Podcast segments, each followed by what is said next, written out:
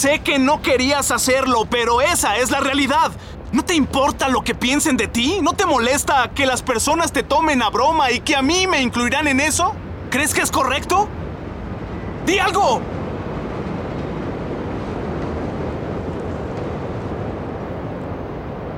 No vas a creer esto. Pero cabías aquí. Te levantaba y le decía a tu madre, este niño va a ser el mejor hijo del mundo. Este niño será mejor que cualquier persona del mundo. Y creciste siendo maravilloso. Era genial verte todos los días, era un privilegio.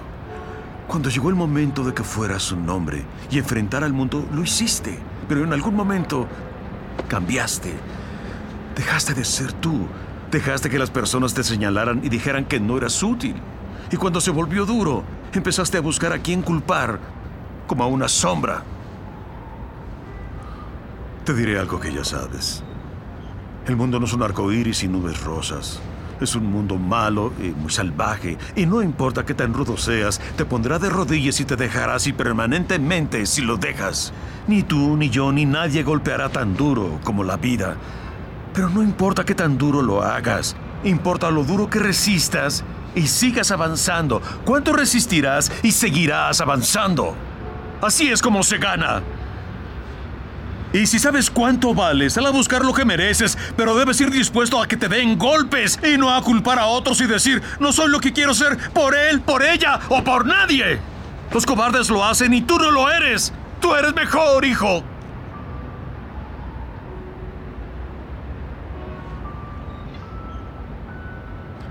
Siempre te amaré sin importar nada. Sin importar lo que pase. Eres mi hijo y mi familia. Eres lo mejor de mi vida. Pero hasta que empieces a tener fe en ti, no tendrás una vida.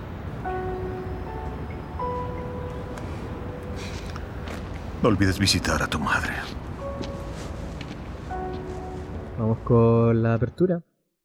Poneme, poneme. Poneme la ley, che, ponémela.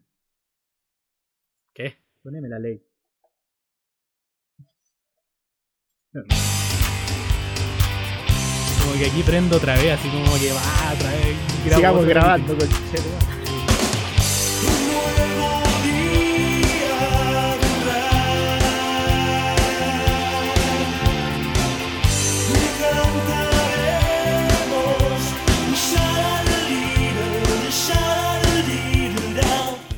Bien, bien.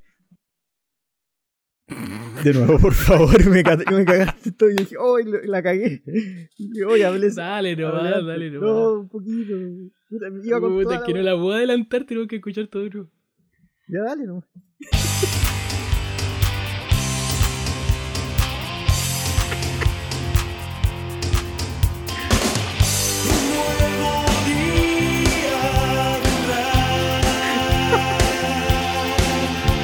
Hola, wea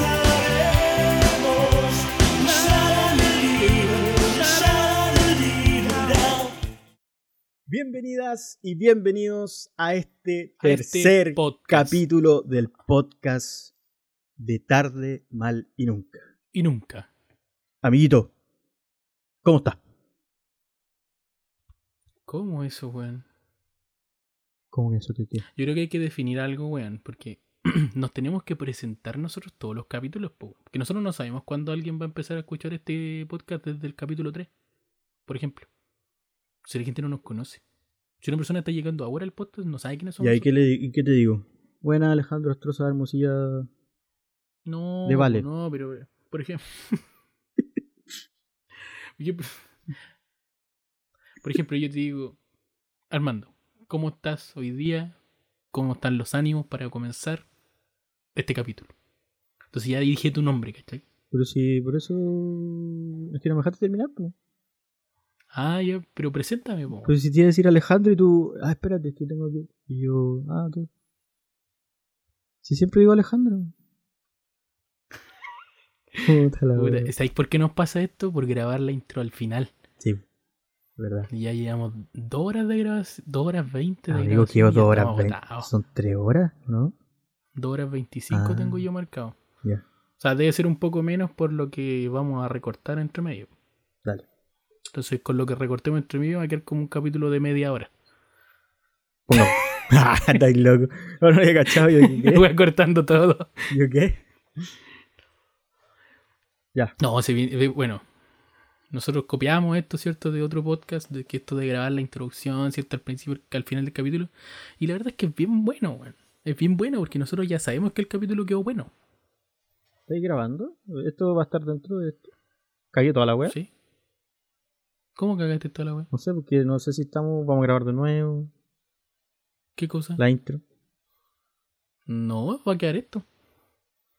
En serio. Sí, weón. Qué paupérrimo. No. Me niego a que quede esto. Dale, Porque tiene, que, tiene que venir una así como. ¡ah! Con, con power. Oye, pero si la gente lo único que necesita saber es que el capítulo está bueno y punto. Si el power se lo da, weón, ahí, tejedores de ilusión al principio. Es que, es que yo quiero. Quiero hacer alusión a Tejeros de Ilusión cuando entre el, el capítulo. ¿Queréis grabar la intro otra vez? Sí, vamos. Yo voy a dejar todo esto igual. No lo dejís, que paja que estemos conversando. La gente no quiere ver esto, quiere ver un producto de calidad. Vamos. Puta la weá. Lo voy a dejar igual.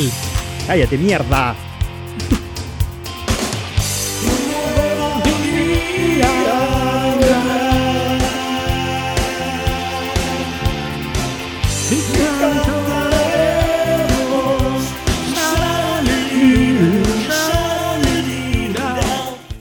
Bienvenidas y bienvenidos a este tercer capítulo de nuestro podcast Tarde, Mal y Nunca, con nuestro gran himno de Tejedores de Ilusión de la banda La Ley. Damos por iniciado este tercer capítulo que ya lo grabamos y está exquisito. ¿Cierto, amigo? Alejandro, en el micrófono 2, ¿cómo está, amigo? En el micrófono 2, porque Oh, el weón copiando ya copiando cosas. No importa, pero si es un micrófono 2, po. ¿Por qué no ocupamos el micrófono 3? El micrófono 10. 10. 20-10. Micrófono 20-10. Basta, amigo. ya no van a quiero- saber la referencia, ya van a entender por qué está esto grabado, está en el capítulo. Ah, Amigo, no quiero hablar Gracias. del 2010, por favor. hay dos personas que van a escuchar esto y van a decir, ah, ya sé lo que van a contar. oh, amigo, eh, muy bien, eh, muy contento de, de haber grabado este tercer capítulo. Eh, Tú, Armando, ¿cómo estás? Bien, amigo. ¿Te sentiste cómodo en este capítulo? ¿Te Contento. gustó? Me gustó. Ten- Hicimos un buen capítulo, creo yo. Un Estamos pupurrí. como hablando en el, estamos como hablando en el cierre. Sí. Qué mal. Los invitamos a escuchar este capítulo porque va a ser interesante. Tenemos varias cosas que contarles que no saben. Y Sí, va- varias cosas que tienen que ver con nuestra historia, con uno de nuestros proyectos, uno de los más grandes proyectos que hemos tenido. Eh, Que fracasó. Por supuesto, eh, fracasó. Producto de la pandemia, eh, se fue un poco desinflando, ¿cierto? Se fue un poco para abajo, pero que lo recordamos con mucho cariño y esperamos poder remontarlo en algún momento. Exacto, Otra vez. Lo cual podría pasar en un futuro no muy lejano. ¿Cierto, amigo? Exacto. Tenemos la ya sección favorita de muchos, nuestras noticias freak, que ya también la han comentado muchísimo en, algunos, eh, algunos escritos que nos han dejado en nuestro Instagram. Y también nos pasamos por ahí en algunos temas de la actualidad, que siempre es interesante conversar, amiguito, ¿cierto? No, y si no les gustan las noticias freak, las sacamos, ¿no? No es cierto, no, no, no es cierto, no las No vamos a sacar. Porque ya tenemos programa para toda la temporada. ya está programado para toda la temporada, así que se la, se la comen. claro. Si quieres la No es adelante. la forma. No es la, no es la forma. No, ya, pero mira, eh, para concluir un poco más ordenado, eh, vamos a hablar de. Es que no puedo decirte lo que vamos a hablar. No, vamos a hablar como de- spoilear el Sí, tema. sí. No, Pero vamos- vamos a hablar de algunos temas de actualidad, de algunas cosas que tienen que ver con proyectos de nosotros de, de vidas pasadas. Así que esperamos que les guste. Esperamos que escuchen, ¿cierto? Ahí la recomendación de nuestro auspiciador, porque estamos auspiciados. Sí, tenemos auspiciador, así que atentos ahí cuando aparezca la mención de nuestro gran auspiciador que estamos muy agradecidos de tenerlo con nosotros. Y también y para que resumir. sigan. Sí, Y sigan. que nos sigan a los otros también. Síganos en nuestro Instagram que es arroba tarde mal y nunca podcast. Nos pueden buscar ahí. en- Todo junto, todo junto, bien limpiecito, sin puntos, sin guiones, sin weas. como la típica. Tal Tarde como mal y nunca, podcast. Tarde mal y nunca, podcast. Tal como se escribe. Como se Y escucha. sale la- y salen es- esa ah, el icono blanco Nuestra con la carita. cara esa partida por la eso ah Nuestras caritas Ahí, fusionadas. pa. Fusionadas. Cachetito Follow. con, cachetito con cachetito. ¿Ah? claro follow eh, me gustan todas las publicaciones y comentar todas las publicaciones Claro. Y por si no, No, se dan se cuenta, por si no se dan cuenta, las prim- los primeros segundos del capítulo son relacionados con, también con el, con el programa. Entonces también es que agradezcan el trabajo que estamos haciendo, es que no es fácil, no es fácil lo que estamos haciendo. ¿ah? Porque el y por amor al arte claro, que esté hablando Rocky Balboa al principio, ¿y ¿por qué está hablando Rocky Balboa? Mucha gente debe estar- toda- toda tienen la- que escuchar lo- lo- los extractos de películas que salen al principio de cada capítulo lo son mensajes que vienen de, de nuestro corazón hacia ustedes Exacto. para que los interioricen y, y los tomen en cuenta para sus vidas Exacto. Ahora Rocky. y ojo Sí. y ojo y no es lo único no es lo único Exacto. porque Tejedores de Ilusión no está escogido al azar Exacto. Aparte tenemos una historia lineal paralela con los audios de WhatsApp, si, por si no se habían dado cuenta. Así que vayan a que- todos de nuevo. No, es que péguense con una piedra en el pecho del podcast que están escuchando. Eso nomás les quiero decir. Oye, pero es muy bonita la, la frase de Tejedores de Ilusión. Que es, eh, por eso digo que no está escogida al azar, porque está escogido justo esa frase cuando dice: Un nuevo día vendrá y la- cantaremos. Y shalaleliru, laleleriru, la Sharalelirula. Qué gran frase de Beto Cueva. Sí. Esto es Tarde, tarde, mal, mal y nunca. y nunca. Capítulo 3. ¿Sabéis que me gustaría que se llame modo avión? Algo así como una forma de desconectarse. Oye, weón, Dime. ¿te acordáis?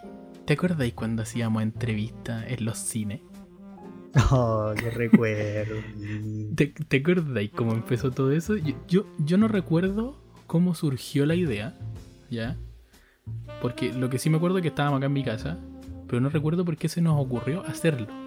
Amigo, yo me acuerdo exacto el momento en que tuvimos esa conversación tan profunda. Estábamos en tu pieza, jugando una partida de FIFA, y un día FIFA dijimos- 17. FIFA, claro, por ahí, 17, sí. Exacto, exacto, FIFA 17. Y Xbox One. Xbox One, estábamos ahí en un partido, me imagino, reñido.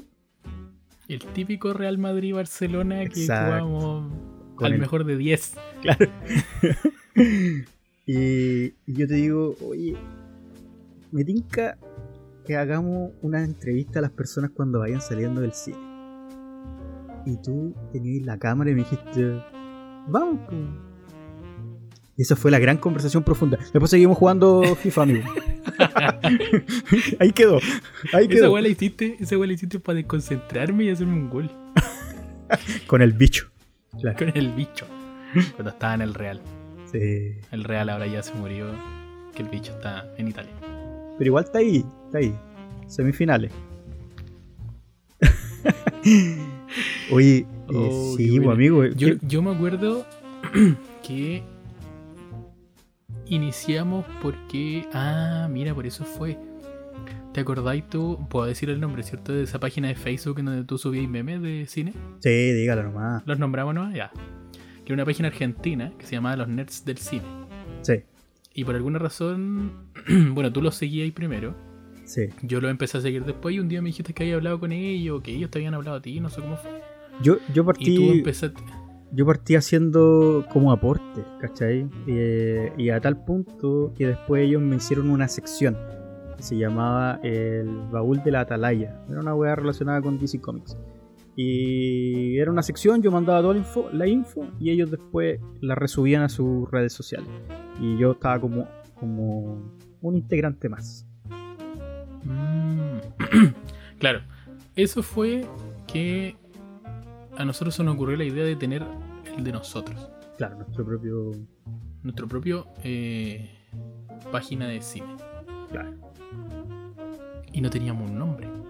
Porque esa vez, me acuerdo que como tú estabas para los nerds del cine, primero dijimos ya, hagamos una entrevista y, y le decimos a estos locos que lo subimos al Facebook de ellos, Claro, pero lo subimos a un YouTube de nosotros. exacto. Esa era como la idea, agarrarnos del nombre de ellos y de sus seguidores, pero pasar algo nuestro.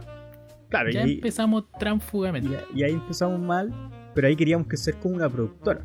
Entonces, ese era nuestro primer objetivo, ser como una productora que le estaba haciendo un servicio a los nerds del cine. Claro. En donde íbamos a tener solamente esa sección de la entrevista en vivo, Claro, de la gente, de lo que de lo que ellos pensaban o esperaban de las películas antes de entrar y después lo que les parecía la película cuando salían. Claro. Queríamos hacer contenido audiovisual para YouTube. Esa era la, el Claro. Porque, porque los que nos conocen, los que nuestros amigos, cercanos, eh, saben que nosotros tenemos una página en Instagram que se llama Estudio Cinéfilo. Claro. Pero los inicios de Estudio Cinéfilo son estos. No se llamaba Estudio Cinéfilo. Sí, ya vamos a llegar ahí, pero es bonito el inicio. El Fuimos- primer nombre que escogimos, como era una productora, supuestamente queríamos ser una productora que entregaba servicio, era Alfa Producciones. Sí. En donde el logo de Alfa Producciones era una cámara de video de cine con unas letras muy paupérrimas que decían Alfa y Producciones en chiquitito abajo. Canvas. Canvas, sí. gran amigo Canvas. Y así inició Alfa Producciones, que primero hicimos varias cosas. Dijimos, no, vamos a sacar fotos, y vamos a hacer video y además vamos a hacer la entrevista. Claro. Las fotos nunca se hicieron. Las fotos nunca se hicieron. De hecho, eran fotos de nosotros. Claro. La... Los videos, eh, nunca hicimos videos así como sketch o cortometraje, nada. Pero lo que sí salió fueron las entrevistas que hacíamos en el cine. Claro. Y la primera que hicimos, recuerdo muy bien, no sé si las podéis buscar tú ahí, estará el YouTube o no, Sí, sí, para que, la- YouTube. para que me ayudéis con los nombres, pero yo recuerdo que la primera que hicimos, que fuimos con un micrófono donde le pegó un papel, con un sticker que decía Los Nerds de Cine. Sí, Y fuimos a entrevistar para el estreno de Batman vs. Superman. claro. Esa fue nuestra primera, esto, ese fue nuestro puntapié inicial. Y en ese tiempo nadie hacía eso. Sí, éramos nadie pioneros. lo hacía. Nadie, nadie entrevistaba a gente en los cines, o si alguien lo hacía, no era algo que, que se viera mucho. O sea, eh, lo hacía quizás la gente que eran periodistas de algún medio de comunicación, ya sea, no sé, de noticias, pero no había eh, un canal, como en este caso que queríamos nosotros crear, un canal de nerds, o, sea, de geeks, que fueran a entrevistar a la gente y ver la opinión, antes y después de la película. Entonces, la verdad que eh, fue un bonito, un bonito experimento que en un principio lo hicimos, eh, como tú bien dices, ahí en Batman v Superman. Y, y fuimos a, a grabar ahí al Cineplanet de Costanera Center. Sí, verdad. Fue en el Cineplanet del Costanera. Eso fue. ¿Qué año era eso? Eh, ¿2017? un poquito antes del 2017, por ahí, 2017 de versión. 2017, sí. ¿O 2016? No, yo creo que 2017. O 2016, entre 2016 y 2017, por ahí. ¿Cuándo Sí, fue el estreno? Porque de- ¿Cuándo estrenaron la película? eso Ah, no, eso no claramente. tengo idea. Claramente no recuerdo, pero debe haber sido por, eso, por esos años, 2016-2017. Pero eh, Claro. claro, ahí, ahí comenzamos y, y fue bien difícil porque como no estaban acostumbrados los cines a ver a dos weones, básicamente, uno con, Con una un cámara, y una cámara. claro, eh, eh, nos censuraron en su minuto. Pudimos, pudimos grabar gran Mm. parte de la nota, O sea, más que censuraron. censurarnos, nos encontramos con el típico trabajador pasado a caca, weón, que, que dice, no, esto no se puede hacer, y la weá, ay, que no permite hacer nada.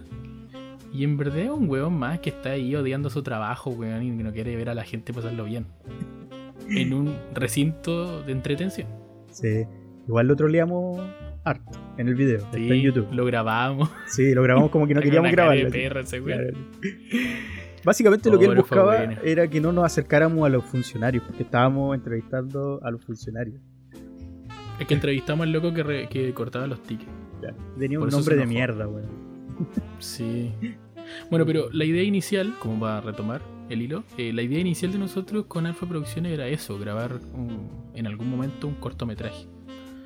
Queríamos tener esa experiencia grabando un cortometraje y escribirlo, producirlo nosotros, editarlo. Eso nunca ocurrió. Participamos de uno, sí. Sí, fuimos a un curso de cine que es importante decirlo. ¿ah? Curso de cine. Pero un fin de semana, güey. No, no, un fin de semana fue un mes completo. Un mes completo Fueron de. Cuatro de- fines de semana, lo que conlleva Claro. a un día de conocimiento. No, fueron- bueno Y no fueron cuatro sábados, fueron tres. fueron tres, sí.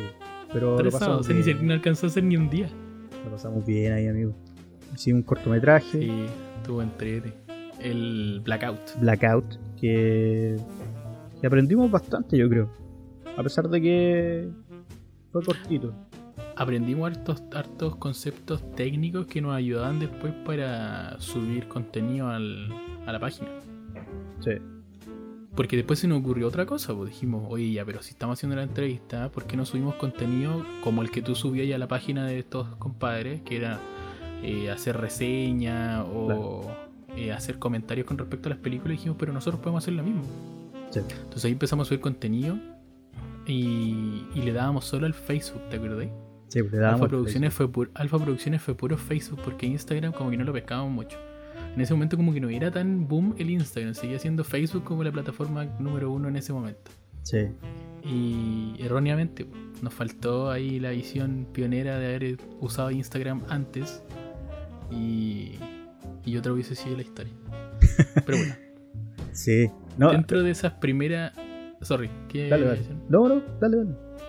que dentro de esas primeras eh, como experiencias que tuvimos, que primero fue Batman vs Superman, eh, recuerdo muy bien y, y así como con, con harto cariño igual, cuando fuimos a hacer eh, Logan.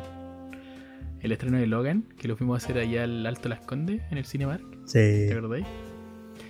Loco, eso fue toda una travesía. Porque yo me acuerdo que habíamos ido al cine acá de Plaza Oeste y nos habíamos comprado uno de estos tarros de, de cabrita. Esto lo voy a contar totalmente de mi historia de cómo llegué al Alto Las Condes.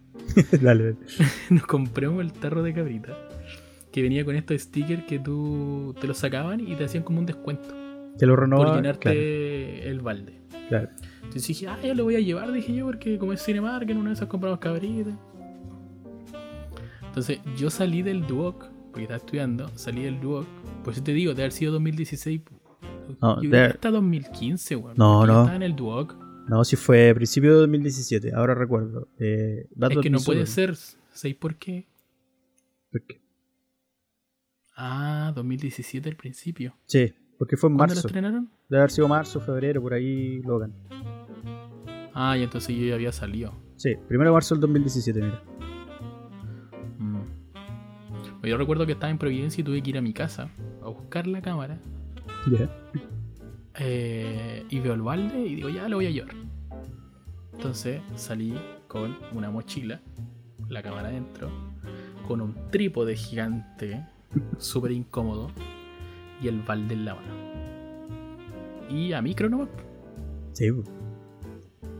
Micro el metro, eh, metro hasta... Por eso, me bajé en Manuel Montt porque nos juntamos en Manuel Montt.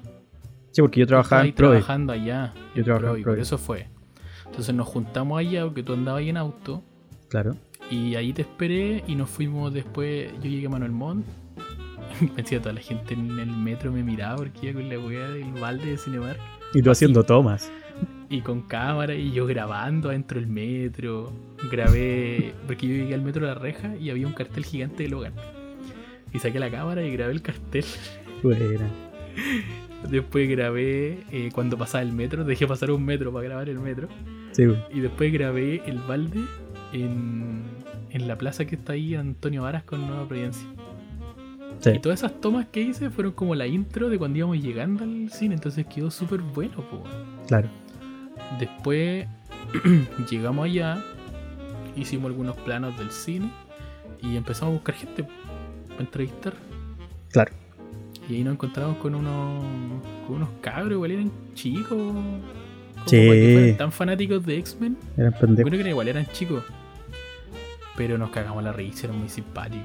No hicieron el video ellos. O sea, los entrevistamos cuando entraron a la película y cuando salieron de la película. Y. y, y tan, tan emocionados, weón, por estar ahí que como que se soltaron nomás y. Y ahí ya estábamos con más producción porque andábamos con un cubito en el micrófono, con el logo de Alfa Producción, entonces nos veían y eran como que, ah, Sí, po. ¿te cuenta el poder de un micrófono con una marca pegada? No, y aparte eh, te habías comprado el, el foco. Cada yo andaba con la cámara con un foco de luz, con tripo, entonces igual era como creíble. Claro. éramos un par de huevones que no tenían nada más que hacer a esa hora. Sí, no, pero bonito. Era una bonita experiencia. Aparte, la gente, eh, cada vez que nos acercábamos, tenía un muy buen recibimiento de la gente. Eh, Sí, sabéis que nunca nos topamos como con gente mala onda. Sí, como que nunca tuvimos un- una mala. Y digo la gente, digo la gente, no así la gente que producía los eventos. ¿ah? Ya Claro, vamos a llegar a eso. ya vamos a llegar a eso. sí, bastante. después de Logan, después de Logan, una que recuerdo harto, esa podrías contarla tú, la de los Piratas del Caribe. Nuestra primera van premier. Wow, es que ahí pasaron muchas cosas. Eh, de partida yo me gané un concurso en el séptimo vicio para poder ir a la Van Premier. Eh, y me lo gané solo, pues así participando solo y, y pudimos eh, eh, ir, o sea, se podían ir dos personas, entonces aprovechamos de ahí. Recuerdo que fue en el, en el Midmal Maipú, en el Cinemark del Midmal Maipú, y estaba recién estrenándose ese cine. ¿Puedo Y- corregirte algo? ¿Sí? Se dice Midmall. Bueno, amigos, sí, estamos claros que yo no tengo un nivel Pero de no inglés decir, elevado. no puedes decir Midmal, po, weón. Viste que era malo el curso de inglés que es vendía ahí, es weón. que yo, el curso de inglés, ese era mi nexo. Yo le decía, ¿usted sabe cómo yo hablo inglés? Y usted debería contratar el, el- el curso. Y ahí me compraba. No. Y bueno, eh, íbamos ahí al mismo, mismo Maipú. Y, y estaban recién estrenando ese cine, pues, perro. Y eh, fuimos y tenía había una producción enorme con eh, tesoros, todo muy relacionado a Pirata del Caribe. Era a las 5, me recuerdo. Y ahí, nos, ahí conocimos a un compadre que era también. que hacía como el doble de, del Pirata del Caribe. O sea, de Jack Sparrow en este caso. ¿Te acordás? ¿Verdad? Qué Entonces, simpático ese weón. quedó y es muy un bacán. cosplayer. Claro, era un cosplayer. un cosplayer. No me acuerdo de su nombre, sí. Eh, mira, yo me acuerdo Pero- de, su, de su red social que era Necrocine. Ya, sí, porque él hacía varios cosplay. Sí, Pero el de, weón, el de Jack Sparrow le queda. Sí. Igual. Después a futuro también me encontré con él. Muy buena onda el compadre. Pero si lo pillamos en Comic Con un par de veces también. También Y parece. nos reconoció, pues no, si nos reconoció, si nos saludó y todo, y nos seguía harto en la página. No, Comentaba onda las publicaciones y todo. Buena onda el compadre. Y la verdad que fue bonito. Bueno, empezamos a hacer consultas antes de entrar a la, a la gente. Y después, post, eh, post eh, película, nosotros agarrábamos nuestras cositas rápido y salíamos de los primeros para poder abordar a la gente. Y en ese momento en particular había eh, como un pendón, por así decirlo. Eso se llaman arañas. Eh, ya, pero para que la gente entienda, que nada. No, Ya, creo pensás la que gente entiende. No, No, ya, yo creo que la gente sabe más que tú que una araña es lo que ponen detrás para hacer un, no, un ya, fondo de entrevista. La gente se va a imaginar una araña. Mejor un pendón. Era un pendón de Pirata del Caribe. y nosotros, barsamente, nos pusimos ahí. Y empezamos a abordar a la gente. Uy, ¿qué, qué, qué piensas de la película? ¿Cachai? Hasta que empezamos a, a hacer varias entrevistas. Ya la gente pasaba, nos daba sus comentarios y todo el tema. Cuando vemos de reojo que estaba TVN. Con una vena así. muy, muy ofuscados porque al, al final ellos eran los dueños de esa, o sea, no los dueños, sino que ellos estaban asignados para hacer las notas. Claro, el tema es que eh, las películas de Disney en ese tiempo, no sé ahora, porque ahora igual todo es como muy incierto con el cine, pero en ese tiempo las películas de Disney eh, las traía Cinecolor. Sí, todavía, todavía. Y Cinecolor, eh, claro, pues para esa Van Premier contrató eh, al TVN para que hicieran una nota de la Van Premier, para que mostraran el cine nuevo, para que mostraran la producción que habían hecho por la Van Premier y eh, el espacio que ellos yo creo que querían ocupar para eso eh, lo estaban ocupando un par de huevones weón, que andaban con una cámara y un micrófono. Y entrevistamos a toda la gente ahí, a todos. Más encima llegó un punto en el que la periodista que estaba ahí, más encima el loco que andaba con la cámara andaba con así un pedazo de cámara. Yo no sé por qué la gente confiaba más en que lo transmitáramos nosotros. Es que estábamos Porque ahí, estábamos en, ahí. en el pendón. Más encima el pendón, pendón, araña, da lo mismo. eh, era súper grande y tenía unos focos apuntando justo ahí. Entonces la iluminación era muy buena.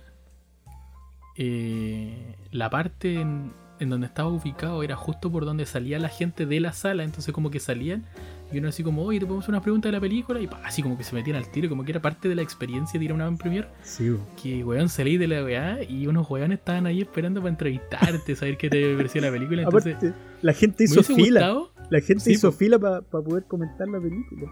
Sí, eso fue, eso fue súper brígido. Y, y a la vez negativo. Igual tiene un punto negativo eso, porque nosotros, como tuvimos esa experiencia tan grande, después nos, nos, nos quedó la vara muy alta. Para todo lo que hicimos después. Entonces, la gente hizo fila para que lo entrevistáramos. y la mina de TVN estaba, pero ya. Su vena no se podía marcar más, estaban muy enojados. Y terminaron poniéndose justo afuera de la puerta de la sala a entrevistar a la gente. Sí. Pero igual algunos como que le respondían cosas, después pasaban para el otro lado y se quedaban con nosotros respondiendo 3, 4, 5 preguntas. Pero no, fue muy entretenido, fue muy bueno. Y, y claro, pues ahí después pasó que el compita este que hizo el cosplay de Jack eh, nos preguntó el nombre de la página. Claro. Y nosotros se lo dimos, mira, aquí lo vamos a subir, lo vamos a subir a YouTube y ahí lo vamos a compartir un tiempo más. Y nos demoramos caleta, bueno, yo me demoré caleta en editar el video. Y lo subimos a harto rato después, pues entonces igual cometimos el error de subirlo tarde porque como que la película ya se había estrenado. Pero es que hay que- hay Y que- hay que no cachábamos el tema de que si hacíamos contenido audiovisual había que subirlo al tiro Sí. para que se disfrutara en el momento. Con el hype de la- del estreno. Es que hay que mencionar que nosotros esto lo hacíamos básicamente por. Como todas Por las cosas, arte, ¿no? por amor al arte. Eh, Como nosotros esto. De hecho, este podcast también es por amor al arte. Claro. Nosotros De hecho, este financiamos. podcast también. Oye, este podcast también sale varios días después, po. Nosotros estamos grabando hoy día, pero va a salir la próxima semana. Claro. No, pero a lo que quiero mencionar es que eh, era. No era un trabajo para nosotros, era, era básicamente ir a pasarlo bien, hacer un producto. Intentar hacer un producto de calidad y, y disfrutar. Intentar. Intentar. Es bueno que digas eso. sí, Intentar hacer algo de calidad. Sí, pero lo pasábamos súper bien aparte. Y a veces cuando no podíamos ir a una van premier, nosotros mismos costeábamos el- la entrada y íbamos a hacer preguntas y todo el caso, como por ejemplo cuando íbamos a otras A películas. los, pre, a los preestrenos. Claro, Pagábamos la entrada a los, a los preestrenos para poder eh, tener la información antes de que la gente masivamente fuera a ver la película. sí, aparte crecimos bastante en Facebook. En ese minuto estábamos casi bordeando los 2000 seguidores. Eh, El día de Pirata del Caribe. Sí, estábamos bordeando, los 2000 Nos sacamos una foto. Hicimos hasta un envío. No, sí. ¿Verdad? ¿Verdad? Se me había olvidado. Hicimos un envío, la gente dándonos me gusta. De verdad éramos, estábamos pasando bien. Nos sentíamos estrellas. Sí. Y nos sacamos una foto ahí en el pendón araña. Y yo mostrando Vamos el usar esa micrófono. foto. Vamos a usar esa foto para la portada del capítulo. Sí, bonita foto. Sí, vamos a poner esa foto. Bueno, en, nuestra- en esa búsqueda de, hacer videos entretenidos para YouTube, eh, tuvimos también una anécdota, no sé si te recuerdas, cuando fuimos al Parque Arauco de...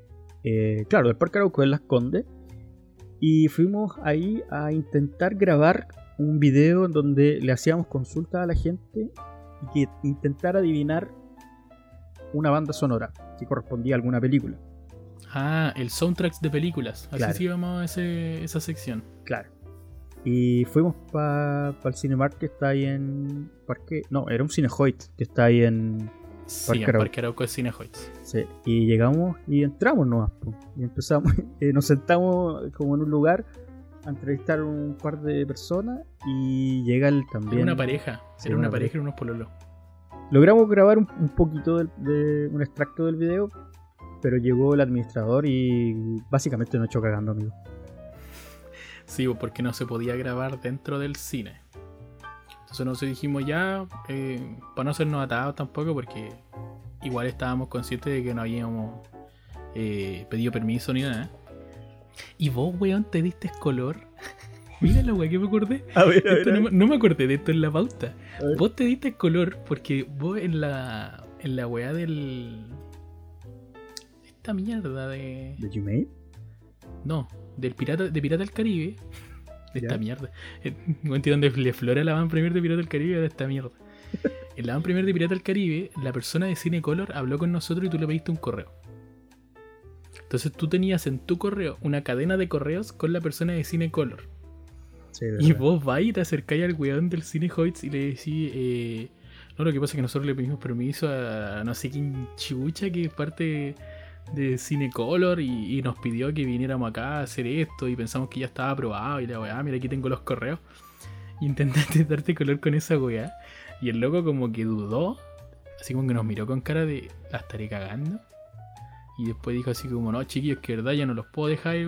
Y tú como que seguías ahí en tu A morir. fantasía, A morir. en, en tu fantasía de que éramos unos buenos acreditados. Y dijiste, no, no, no te preocupes, nosotros vamos a salir para afuera, eh, yo voy a buscar el correo y cuando lo encuentre vuelvo. ¿no? Y yo dije, Y voy, yo a, llam- así- voy a llamar, voy a Espérate. llamar a la tipa y, y- Es que le diste hasta el nombre, si un Claro. buen dudó porque diste el nombre muy seguro. Claro, y Espérate, parece que se llamaba Y yo- Ana María. Y yo con la cámara en la mano y yo te miraba y yo, ¿qué está haciendo este weón? Y yo, ¿por qué está haciendo esto? Y decía, qué vergüenza, vámonos nomás. Yo en ese tiempo, por supuesto, súper introvertido en ese tiempo todavía. Y, y ya pues salimos y yo te pregunto, weón, ¿en serio tenía un correo de esa wea? ¿Pediste permiso? Y tú no. Mentí, mentí, amigo. No, no, me dice, no, no pedí permiso a nadie, pero es que pensé que no iban a dejar. Quería, Y yo, quería entonces, morir, ¿para qué te voy a quedar acá? Pues, le digo yo. Ya, le digo, yo caminemos, por último, le digo, ya hacemos unas, unas tomas aquí en el patio del parque, ¿cachai? En las terrazas que daban justo para la calle, para la entrada principal. Claro. Y, y yo tenía la cámara apagada, pero colgando del cuello, ¿cachai? Así como apoyada en el, en el torso, y la tenía como tomada nomás. Sí, pues nos pusimos a conversar ahí, ¿no? Y nos pusimos a conversar al lado de unas mesas porque ahí había como un local de helados, parece, no sé qué, weón. Claro. Y de repente como que tú me decís, oye, viene, viene, un weón allá. Yo me doy vuelta y era un guardia. Amigo, no era Esa uno es solo. forma- Era- pero espérate, esa es la forma en la que tú te referiste al guardia. Viene un weón. Ya de nuevo me vaya a decir que soy mirador en menos. Viene un weón. Viene un weón de esos que trabaja de guardia en los malls. Sí. Y después te diste vuelta y claro, venían como dos o tres, pues así como acercándose a nosotros. Sí. Y yo, que yo ahí en ese momento pensé, yo dije, este weón del cine eh, llamó a los guardias. Yo, Dije, amigo, este pensé nos que, cachó. pensé que Dije, iban a este weón nos matar. cachó. Dije, este weón... dije, este weón nos cachó. Que este weón está mintiendo y llamó a los guardias para que nos echaran. Porque quizás se pasó el rollo de que andábamos robando, no sé. Claro, vamos a andar robando con una cámara que costaba más que el sueldo del culiado. No, mentira. Oye, Y- no es la forma, amigo. Me estáis diciendo a mí que soy mirador en y mira, comenta. No, no, no pensé eso en ese momento, se me ocurre recién. Y, y se acercan a nosotros y dicen, eh, chiquillo, eh, me quedan mirando a mí y dice, guarda esa cámara. Y yo, pero la tengo con la tapa puesta, le digo yo, o sea, no estoy haciendo nada. Eh, no, me dices que acá no, no se puede grabar dentro del mall, así que te voy a pedir que por favor la guarde. y la. Fue súper cordial. Pero llegaron de a tres, pues, o sea, llegaron así como en la- Llegaron apatotados, pues, weón, para decir que guardar la cámara, qué onda. Y tú estás ahí con el micrófono en la mano todavía. Sí, Yo le dije. Entonces, ahí tú guardaste, dijiste, ya, guardaste el micrófono en mi mochila, te lo vestido. Y, y era, pues, así como que no nos hicimos atados. No, yo le dije, ya, pero a la antigua. Déjame ahí tirado. A la antigua ahí. ¿No? Sácame la chucha y era. Sácame la chicha. A la antigua le dije. A la antigua. No, mentira, amigo.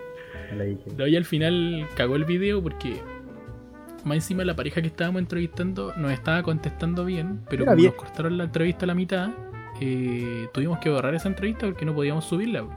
Amigo, mejor porque era bien weón a la pareja, te digo.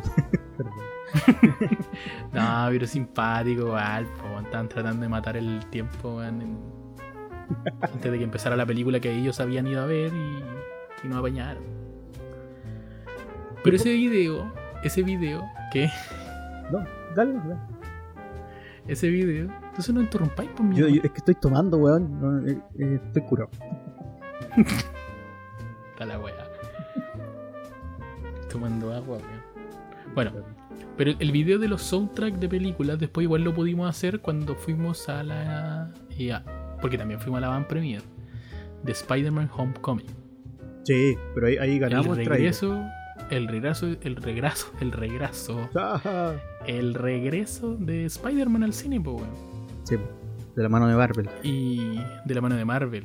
Bueno, en realidad, no. Ah, Sony Marvel. Asociación. No, pero lo importante es que fuimos, ganamos nuevamente, creo, un concurso. Esa me creo la que la ganaste tú. Sí, esa es la gané yo. Sí. No me acuerdo cómo fue así. Concursamos por, Por Instagram. por Instagram. Por Instagram. O por Facebook, no me acuerdo. La cuea, la cuea, weón, que teníamos en ese tiempo y yo ahora jamás me he vuelto a ganar alguna wea. Oye, lo ganamos. Y ganamos harto, weón. Y ganamos como tres o cuatro veces nos ganamos Sí. premiar. Ahora no gano nada, weón. Puta. Viste, era algo que tenía que pasar. Es que teníamos que llegar a este punto. Pues de crear nuestro propio podcast. Tarde mal y nunca.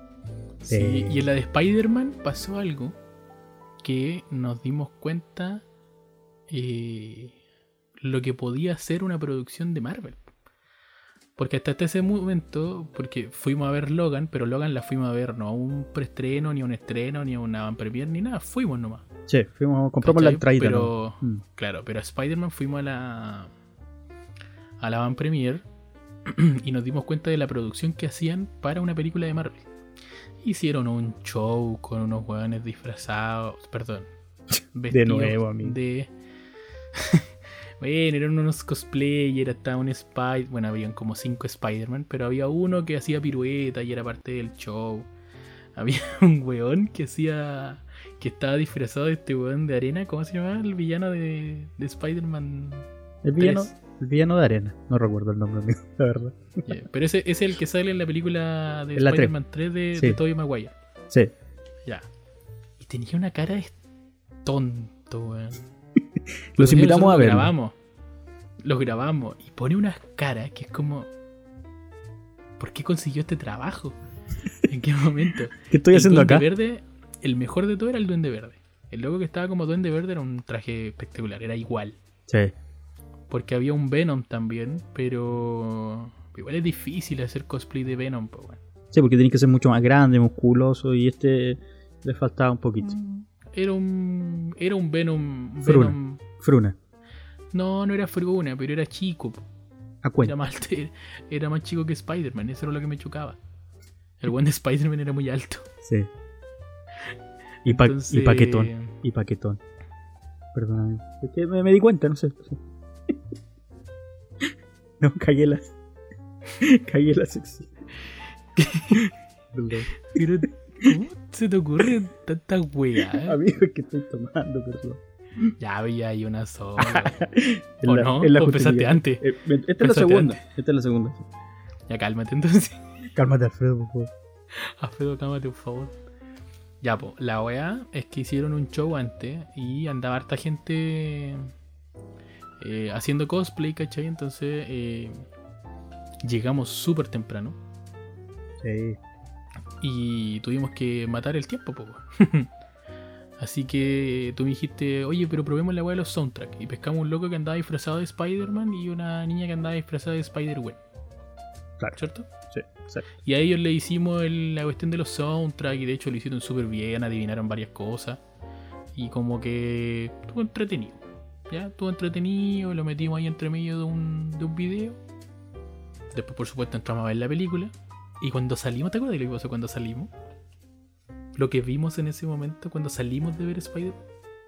No, no recuerdo. ¿Qué? Nos vimos a nosotros mismos reflejados en otras personas. ¿Habían otros weones haciendo lo mismo que nosotros? No me acuerdo. Estaban entrevistando gente Ah. a la salida de la película, ¿te acordás? Mira tú, no recuerdo bien de ese momento. No, es que no te acordáis ni lo que almorzaste con todo lo que estáis bebiendo. No, bebiendo. Bebiendo. La palabra bebiendo. Bebiendo. Como, Estáis tomando. como si fuera, si fuera un alcohólico. No, pero es que la palabra nunca he dicho yo bebiendo. Digo tomando. Está alcoholizando. Y que no estoy tomando. Ah. Eh, sí, pues habían unos locos haciendo entrevistas y nosotros así como los miramos con cara de... Mmm. Ah, sí, perra. Claro. Me quieres copiar. y bueno, en verdad no pescábamos, nos pusimos por otro lado. Y yo, por supuesto, prendí el foco este del luz que teníamos. Y nos veíamos de todos lados. ellos estaban como nosotros en la primera vez. Sí, bien, sin a- buena iluminación, bien sin amateur. buen micrófono, claro, bien amateur, igual que nosotros. Pero igual fue bonito, así como ver que alguien había visto lo que nosotros estábamos haciendo y lo empezó a copiar porque las buenas ideas se copian, amigos. inspiramos a otros seres a que, Que siguieran ese seguramente lo camino. siguen, que seguramente lo hicieron por mucho tiempo más que nosotros. Probablemente ahora están en televisión Es lo más nacional, probable. están en Mega Noticias. ¿Hace cuánto no veía el Vía X? ¿Te imaginas? Tienen un programa en el Vía X. De hecho, parece que el que estaba entrevistando le dicen JC. Ahora es Ah, animador de un JC, matinal. JC, ¿qué le dicen? El JC. Ay, No, pero fue entrete. Lo que sí eh, pasaba harto con, con esto, que llegábamos a la hora del Loli a la casa. era un esfuerzo. Tarde a la Tremendo. casa. Era un esfuerzo tremendo. Y, y aquí para pasar como a, a la última instancia de, de, de Alfa Producciones, eh, se venía el estreno de Black Panther, que era un estreno La, antes. la- la antesala de Infinity War. Claro, era un, era un estreno bastante importante y en esa en particular nosotros no ganamos ningún concurso, pero sí sabíamos la fecha de el avant premier. Y yo me acuerdo que te La dije, fecha y el lugar. claro, yo te dije, compadre, vamos. Y me dijiste, ya, pero es que capaz que, eh, ¿cómo nos van a dejar pasar? Y yo dije, compadre, vamos, vámonos, Compadre. ya, compadre. Fuimos. Eh, compadre. y- Te salió y- como el. Mira, compadre. No, es que ¿Cómo se se vamos a llama estar este? El- interrumpiendo si no sabéis quién está ¿Pero cómo se llama? El weón que hacía pasiones. ¿De cómo Ah, de Martín Cárcamo. Sí, salió como Martín Carca. Ya, pues y te digo, weón, vamos. No nos vamos a arrepentir de esto. Fuimos y nos colamos, amigo. Básicamente, nadie nos pidió, oye, tenía entrada. No, nosotros pa, pasamos, como andábamos No, con no micrófono. Pero, amigo, nadie nos preguntó nada. Nosotros No, llegamos pero y no, es que no. Es que cuando tú dices nos colamos, es como que nos hubiésemos puesto a la fila. Y no, no nos pusimos en ninguna fila. Nosotros lo que sí hicimos fue entrar al cine, grabar, Ah, ¿cierto? sí, Porque sí. había una muy. había una tremenda producción, de nuevo, película de Marvel. Una tremenda producción. Con unas luces todas de color morado, por supuesto, para seguir con la paleta de colores cierta de Black Panther. Y nosotros dijimos ya, no vamos a poder entrar a ver la película porque no tenemos la entrada. Pero tú me dijiste, que ¿sabéis qué, weón? Nosotros nunca grabamos dentro de la película, pues entonces ¿por qué no podemos grabar antes y después de la película y hacemos un video igual? Claro, Ah, ya, pues vamos. Porque tú habías cachado cuándo era y dónde era. sí. Entonces dijiste, weón, van a hacer la van premier en el Plaza de Gaña, en el Cine Hoyts de Plaza de Gaña. Eh, vamos. Ya, listo, vamos. Encima yo trabajaba en Peñarolén, entonces estábamos como, entre comillas, a la pasada. Y tú llegaste un poquito después que yo. Sí. Y la fila llegaba hasta fuera del, del cine. Y nosotros empezamos a entrevistar a la gente que estaba afuera, en la fila de, de, de- de como del patio del mall. pues. Claro. O sea, es como, son como las terrazas del, del Egaño. ¿no? Sí. Entonces, empezamos a entrevistar a la gente, empezamos a hacer preguntas que esperaban de la película. Algunos, por supuesto, contestaron puras estupideces. y otros contestaron cosas buenas. De hecho, recuerdo muy bien que apagaste el micrófono en una entrevista muy buena Qué tonto. y no quedó registrado eso. Oye, a, a propósito, mira, quiero mencionar esto. Mira lo noble que íbamos a hacer. Nosotros íbamos a hacer la hora para esperar que la gente saliera y entrevistarlos Sí, post película. Qué nobleza más, qué nobleza más sin grande. verla. Me hubiéramos arriesgándonos, a arriesgándonos a comernos spoiler, siendo weón. spoiler si es que alguien lo soltaba. Claro. Oh, se murió Black Panther ahí, cagado. Puta la weá, se iba se imaginando. ¿Se murió? mal. Pero amigo, eh, no, usted hablando. Se murió el actor. Silencio. Bien, entonces, eh... ¿qué estábamos hablando? Ni un respeto. No, un saludo para Bowserman. Está en el cielo. de Wakanda. Ya, el tema es que después nosotros, yo te dije, quiero grabar dentro del cine para poder hacer unos planos de, la, de, lo, de toda la producción que tienen aquí para la película, para poder ocuparla entre medio de los videos, ¿cachai? Hacer la introducción y toda la... Ya vamos, po. Entonces, yo, el error que cometí, o no sé si error, yo creo que fue, fue un acierto lo que hice, ¿Mm? pasé las cadenas estas en donde tienen marcada la fila para entrar a la, a la sala. Sí. Y me puse a grabar desde ahí, así como desde el suelo y haciendo como un paneo hacia arriba para mostrar a la gente que estaba atrás del cine, afuera del cine. El weón. Les quiero, les quiero mostrar, o sea, les quiero graficar cómo estaba la Alejandra. Estaba guata, tendida en el suelo, haciendo tomas. Totalmente profesional ahí. Casi como un. Dándolo un- todo. un Christopher Nolan así, así. No, estaba dándolo todo el amigo ahí. Dándolo todo, weón, echado en el suelo grabando para tener una toma decente, po, weón. Sí. Y. Y ahí se nos acercaron. No, no, no, espera, espera, espera. espera. Tú me decís, ¿Qué? tú me llamaste, me dijiste, oye, mira, está bonito ese pendón. No, era un pendón, ahora sí que era un pendón. ¿Verdad? Y tú, y tú me decís, quédate ahí y hacemos la apertura y el cierre del, del capítulo. Y yo, ah, ya, voy para allá. Y se acercaron los cosplayers. Estaban los cosplays, nos sacamos una fotito, toda la weá. Weón, habían caleta. Estaba Sí. Strange, estaba Loki, estaba eh, Black Widow. Estaban todos los Avengers, disfrazado de Capitán América, weón, todos. Está todo, amigo. El Spider-Man también andaba weando ahí al mismo Sí. del otro cine. Fue para allá. Sí. Y bueno, la cosa es que, claro, ahí llamamos mucho la atención. Entonces, eh, pasó que, como en ese momento Marvel ya era parte de Disney, ¿quién traía las películas? Cinecolor. ¿Recuerdan que mencionamos Cinecolor en la parte de Pirata del Caribe? Claro. Bueno, se acercó a nosotros la gerenta de marketing de Cinecolor a literalmente tirarnos la oreja. Nosotros grabando ahí. Nosotros grabando, entrevistando gente y mi compadre ahí con el micrófono, Alfa Producciones.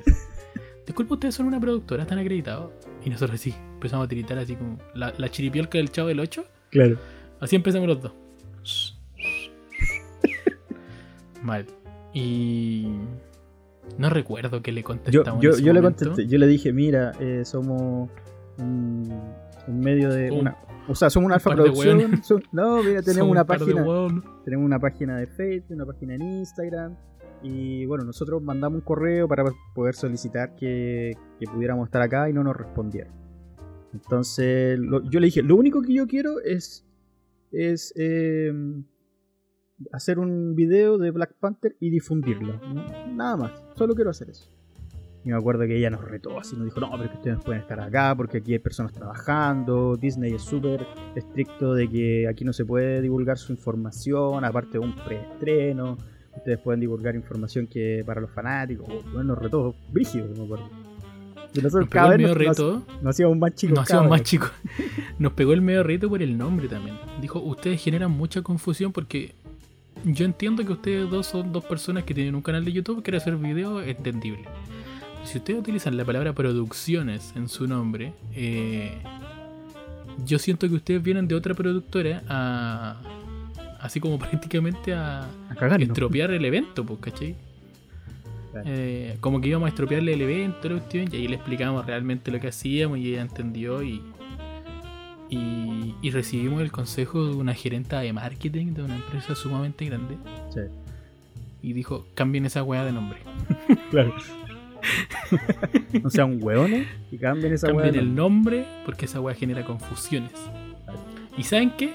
¿Y saben qué? Para que ustedes vean que yo no soy ogra, así como para que vean que yo no soy mala onda, los voy a dejar entrar y los voy a dejar ver la película. Así Claro. que vayan a darse una vuelta y vuelven en 5 minutos. Y les tengo dos entradas. ¿Y nosotros qué? Y les tengo dos entradas y nosotros qué. Nosotros ya llorando, así. Perdón. Yo pensé que ya llegó a los guardias. Yo pensé que no íbamos a ir Y con los carabineros. No, pero dice esa weá, y saben que los voy a dejar entrar y vayan a darse una vuelta y vuelven. Y nosotros ahí lo único que reaccionamos fue a salir. Nos Sí. quedamos en la terraza del mall, nos quedamos mirando. Y, y yo me acuerdo perfecto cuando me dijiste, ¿en serio, weón? y yo no sé qué acaba de pasar, weón. Le dije yo, pero vamos a ver la película, parece. Gratis. Dice, weón, nos van a dejar entrar Y gratis. gratis. Y yo digo, viste, culia, que había que venir. Sí, yo te decía, ¿viste? Y la idea había sido tuya, po. Ah, y yo viste que había que venir, weón. Pues la cosa es que después entramos, nos pasó los folletos de Black Panther y ni siquiera tuvimos que hacer la fila. Nos dejó entrar antes. Sí, entrar. Porque Y ella nos pescó y dijo, ya entren, pónganse acá. nos, nos dejó en el grupo con los, co- con los cosplayers, que eran los primeros Claro, en entrar. entraban. entraban primero los cosplayers, luego entramos nosotros y después para atrás entraba toda la gente que estaba haciendo la fila hace como dos horas. Sí, fue maravilloso. Y ahí por supuesto vimos la película y fue una maravilla. Y estábamos tan extasiados. De hecho, nosotros íbamos... Eh, miento, nos equivocamos ahí en algo. Tú de antes dijiste que no íbamos a quedar después de la película. No nos íbamos a quedar. Porque acuérdate que después tuvimos el medio atado en la casa porque no avisamos que no íbamos a quedar en la película. A ver, perdón, pero yo avisé. No avisamos, amigo. Yo avisé. La, la- la que no avisó Bueno. El tema es que, como, la, como son una van premier, no sé si alguien ha ido a una van premier, yo creo que muy poca gente ha ido. Y uno cuando hace la fila y te dejan entrar a la sala, eh, te quitan los teléfonos. Sí, Tu teléfono queda en un, en un locker, con una llave. te entregan un número. Y una no, llave. un numerito. Ah, verdad, un numerito. Con el número tú retiras después tu teléfono. ¿Cachai? No dejan entrar con nada. Entonces yo por supuesto igual entré con la cámara en la mochila, pero no sabían que iba con la cámara en la mochila. Claro. Tampoco le iba a sacar para grabar la película, pero te quitan los teléfonos como para no molestar la experiencia de ver la película. Y algo que yo creo que deberían hacer para entrar a cualquier película. Sí, sí. Quitarte el teléfono y la guagua. Claro. Girarte el teléfono y el lactante. La bendición. Eh, Sí, el teléfono y la bendición. No, ellos se quedan acá, no pueden entrar a la sala. Corto. Cuento corto. Ah, cuento corto, ya hablando como una hora. No, eh, salimos de la película. Por supuesto, nos quedamos a ver la escena post crédito y todo. Salimos, revisamos los teléfonos y la mea cagada, nos estaban llamando. Sí. Porque tú avisaste, pero a quien tú avisaste no avisó por mi lado. Exacto.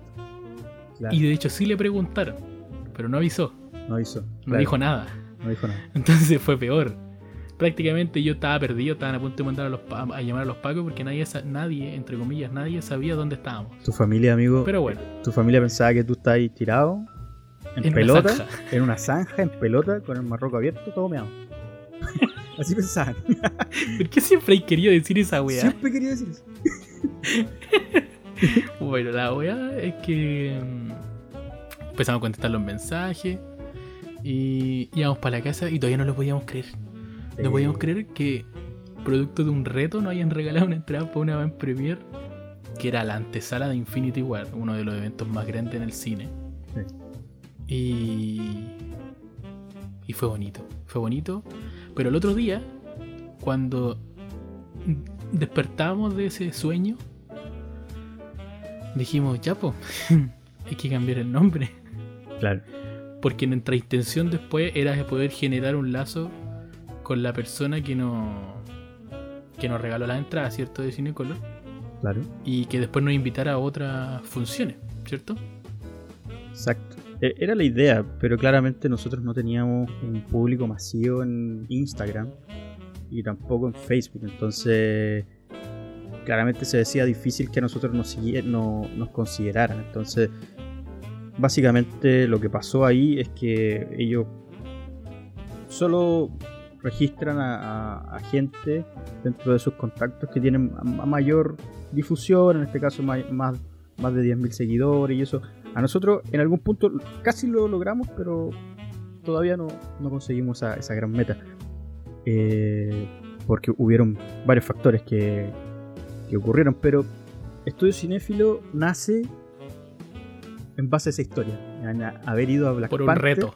haber ido, haber tenido la osadía de ir a ver Black Panther sin ninguna autorización, que nos invitaran a ver la película y que más encima nos dieran el tips de cambiar a un nombre más genérico que diera como a entender que era una comunidad como estudio cinéfilo y ahí se formó esa bonita idea de, de, de comunidad que al final hasta el minuto ha sido muy bonito. Sí. Nació por eso y eh, yo creo que también la invitación va a que nosotros en ese momento eh, éramos súper eh, motivados para hacer ese tipo de cosas. Porque era como, oye, weón, podríamos hacer esto, vamos, ya, listo, vamos. ¿Cachai? Yo, por ejemplo, ese día estaba en ese tiempo estaba trabajando en Peñarolén, cruzaba todo Santiago para ir a la pega.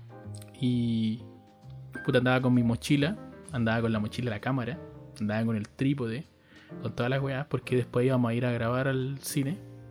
Y no era tanto show porque yo decía, ya no importa, total a la vuelta nos, nos devolvemos en auto. Pero igual me mamaba todo el día andar con eso. Tú mismo te preocupabas de hacer tu pega temprano para poder salir a la hora y llegar allá al mall, ¿cachai? Sí. Eh, estar pidiendo permiso en la pega de repente para ir a retirar las entradas. Cuando nos ganábamos la entrada a la Van Premier, teníamos que pedir permiso para ir a retirarlas. Sí. Porque teníamos que retirarlas días de semana, en horarios que nosotros estábamos en la oficina. Y pedíamos permiso, no, que tengo médico y la cuestión, para ir a buscar la entrada y poníamos para la oficina. Cuidando esas entradas de que no se perdieran. ¿Sabéis que se nos pasó algo que, que no revisamos en la, en la pauta? Es interesante mencionar. Nosotros fuimos contratados como Alfa Producciones en algún minuto. Que después, siendo estudio cinéfilo, también tuvimos la presentación. Hicimos reuniones. Yo hice hasta una presentación oficial en Prezi. Hicimos reuniones. de Andes Films. No, pues amigo. De BF Producciones. BF Distribución. ¿Te acordáis? Ah, perdón, verdad. Andes Films eran los que cuando cuando yo fui a buscar la entrada de Spider-Man. Claro. No, Fue con Andes Films, no fue con Cinecolor. Claro, Porque Andes Films traía las películas de Sony. de Sony. Claro. No, yo estoy hablando de BF Distribución, que ellos tuvieron eh, la facultad de decirnos, oye, ¿sabéis que nos interesa lo que ustedes están haciendo? Vengan para acá, a ver qué, qué productos están haciendo. Y nosotros fuimos con una reunión, una presentación formal y todo el tema, y nos dieron como la tarea de hacer un video promocional para Saw, ¿te acordáis? Tú lo recordáis con tanto cariño y yo lo recuerdo esa weá con tanto odio, amigo. Yo lo recuerdo con cariño porque fue un, un ejercicio cinematográfico para nosotros de hacer un, un spot publicitario. Y aparte no, Speech. no un spot. Sí, hicimos un spot, pues hicimos un video donde Ah, hicimos un video donde nos pasaron material de nos pasaron el triciclo del, del mono, eh, el, disfraz. Yo fui a buscar el disfraz, el, el triciclo y ahí lo andaba trayendo en La el auto. máscara. La máscara, todo, nos pasaron todo. Y Ya, pero espérate, ordenemos un poquito la historia.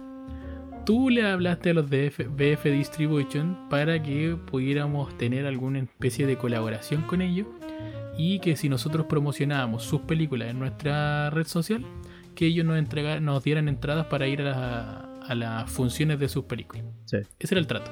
Sí. Un día nos llamaron, fuimos a la entrevista y entre las conversaciones que surgieron ahí salió el tema de Saw. Sí. A lo que nosotros dijimos, vamos. hagámoslo. ¿Por qué no? Y en ese tiempo tú estabas viviendo en un departamento en la estación central y grabamos en el estacionamiento, en el menos 2. Sí.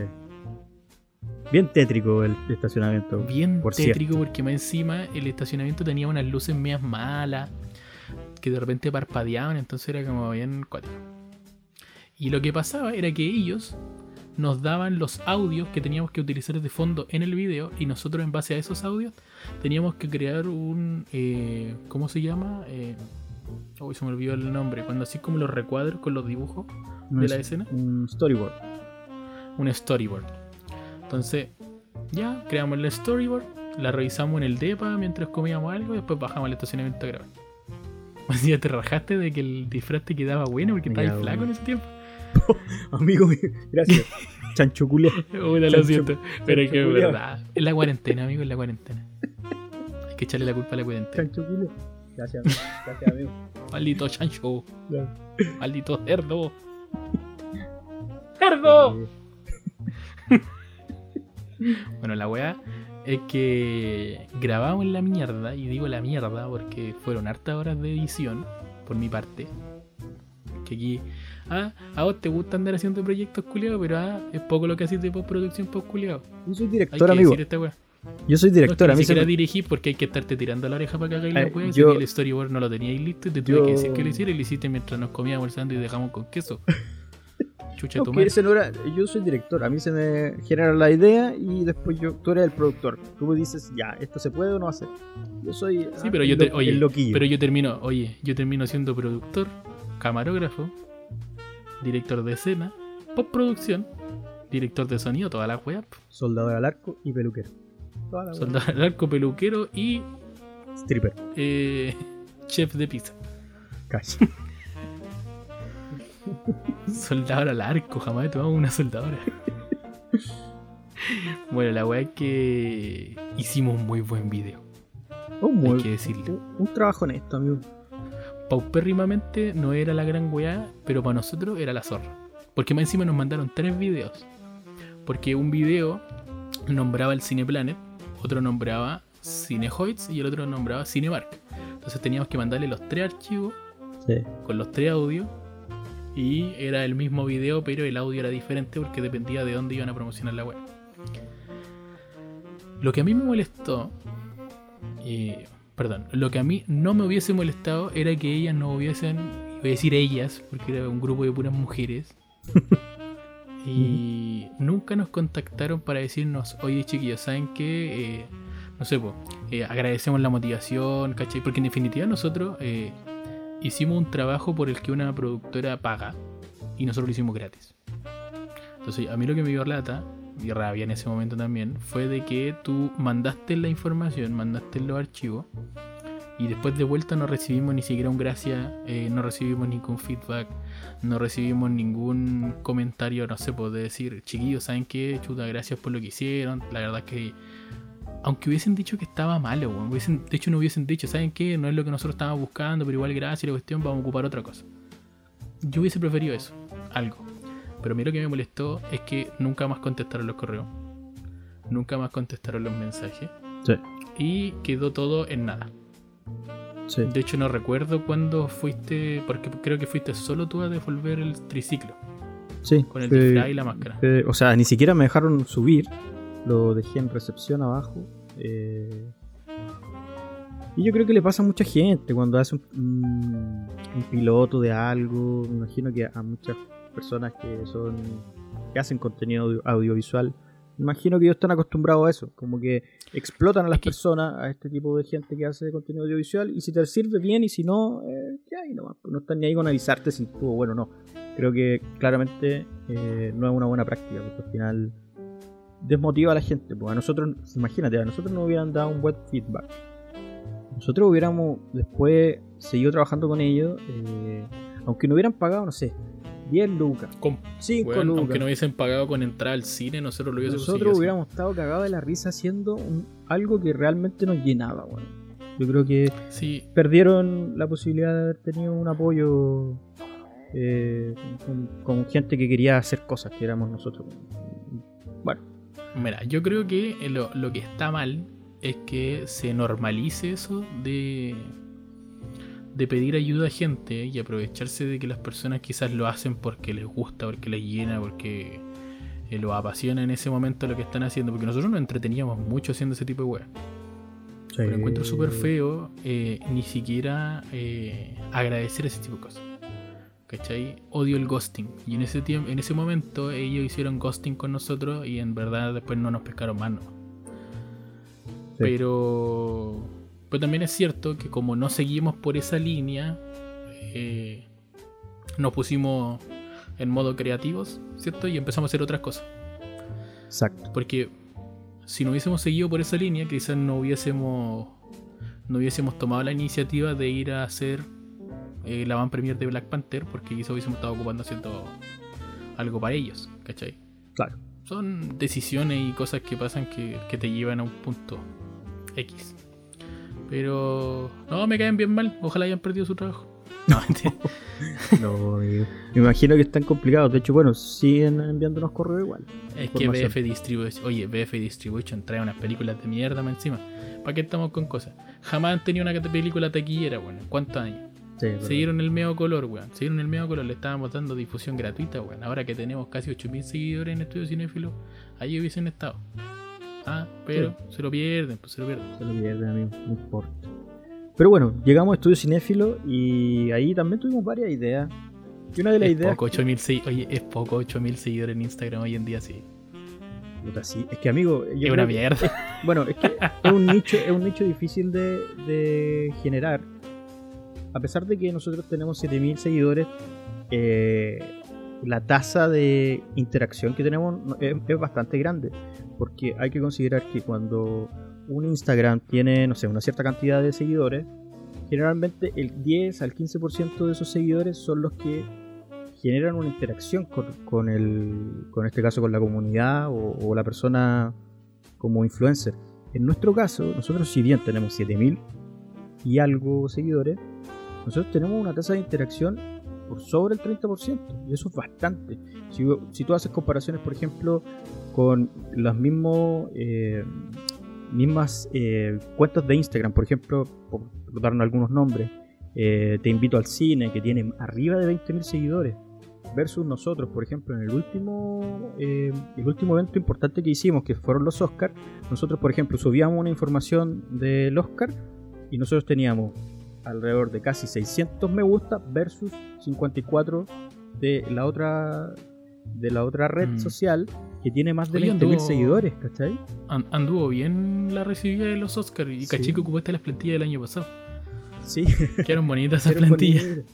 Entonces, eh, claramente, eh, si bien tenemos una, una unos seguidores de menos acotados, Pau- eh, Paupérrimos. no, no para nada. Nada. Eh, yo creo que sí tienen mayor interacción. Hay una, una mayor interacción cuando, cuando realmente nosotros le entregamos un producto. Ellos como que valoran eso, cuando entregamos un producto de calidad, que hay una bonita imagen, hay una bonita presentación. Ellos valoran eso en, en términos de me gusta y interacción, así que súper bien. Yo estoy Sí, contento de con- hecho, con, los, con los 7000. Una, una de las cosas que estamos bien en el Instagram, los 7000. Prefiero los 7000 a, Eh. a 20000 y que me pesquen 10. Fuertes declaraciones. Toma un poco más de agua, te estás exaltando. No, pero es que Oye, eh, fueron una de las cosas que nos preocupamos harto cuando cambiamos el nombre y esto lo queremos tomar como consejo para otros. Quien sea que esté escuchando esto, que tenga algún proyecto que quiera hacer surgir, es súper importante eh, el diseño gráfico. Sí. Porque no necesita ser un tremendo diseño gráfico y con miles de, de, de diseños diferentes. No. Tú necesitas seguir una línea Claro. eh, una línea gráfica que vaya con tu producto. En este caso nosotros qué hacíamos? Hacíamos plantillas como marcos para las imágenes Claro. para que en el feed de nuestro Instagram la gente supiera de qué se trataba eh, la noticia que nosotros compartíamos. Entonces sabían que si teníamos una noticia freak, eh, tenía esa plantilla. Sabían que si recomendábamos algo de Disney iba a tener el logo de Disney ahí cerca, o si era que algo de Netflix. Teníamos secciones de, por día, ¿cierto? Subíamos los lunes de juegos, teníamos los viernes de recomendaciones para algo que ver en Netflix, series que no te puedes perder. Teníamos por ahí igual un cine bizarro, ¿cachai? Entonces eran como varias cosas. Y siempre íbamos eh, aumentando más, eh, claro, renovando más la, la información que dábamos. Y fue un momento en el que Crecimos bastante. empezamos a crecer, crecer tan rápido que se nos ocurrió eh, formar un equipo. Claro. Quiero mencionar eso primero antes de lo que está. Sí, dale, dale. Quisimos formar un equipo y empezamos a. no recuerdo cómo fue, pero como que la tiramos como talla. Y tú dijiste, a ver, voy a subir una historia para ver si alguien quiere ser parte del equipo de Estudio Cinéfilo. Y contestó caleta de gente. Sí. Caleta de gente. Y ahí nosotros como que, uh, qué brígido. Porque no lo esperábamos. Sí. Empezó a contestar harta gente y. Y yo te dije, puta, ya veamos qué onda, pues, ¿cachai? Veamos qué sale.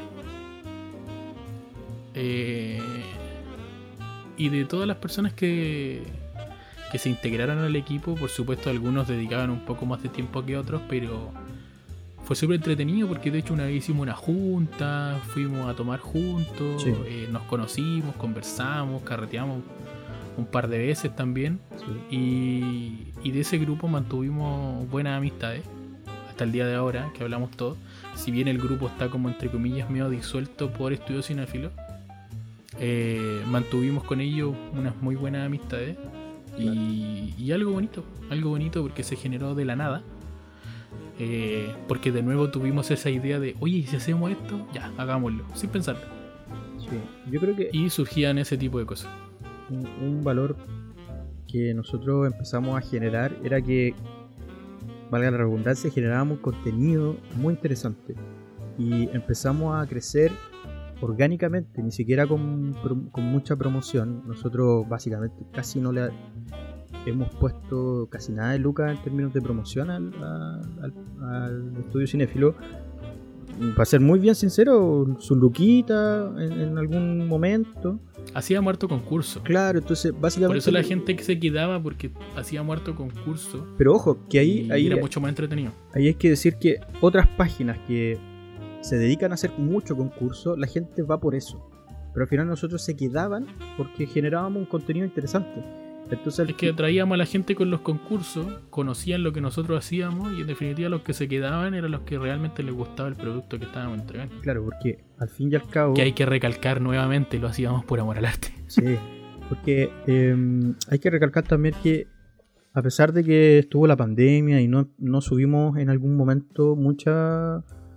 eh, no, no empezamos a seguir subiendo contenido, eh, la gente se quedó. El Instagram... Nos estábamos metiendo, oye, nos estábamos metiendo la pauta en la raja. Sí, ya, pero está fluyendo muy bien. No, pero es importante decir eso, que Sí, eh, no, podría sí, haberse disuelto y el Instagram podría haber muerto.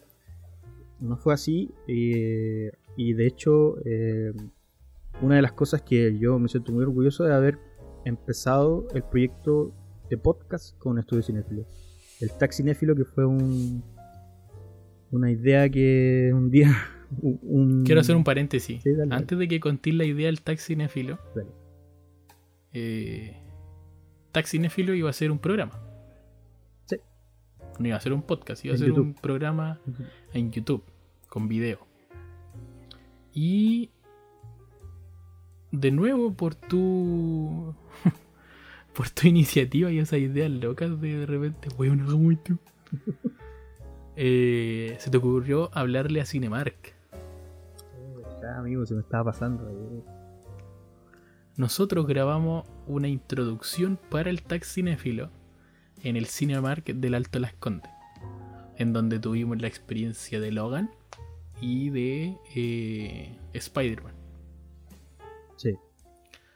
Nos dejaron grabar en el cine antes de que abrieran el cine. Y ahí fuimos con un amigo, con un amigo de nosotros, el Víctor. Sí. Él nos acompañó.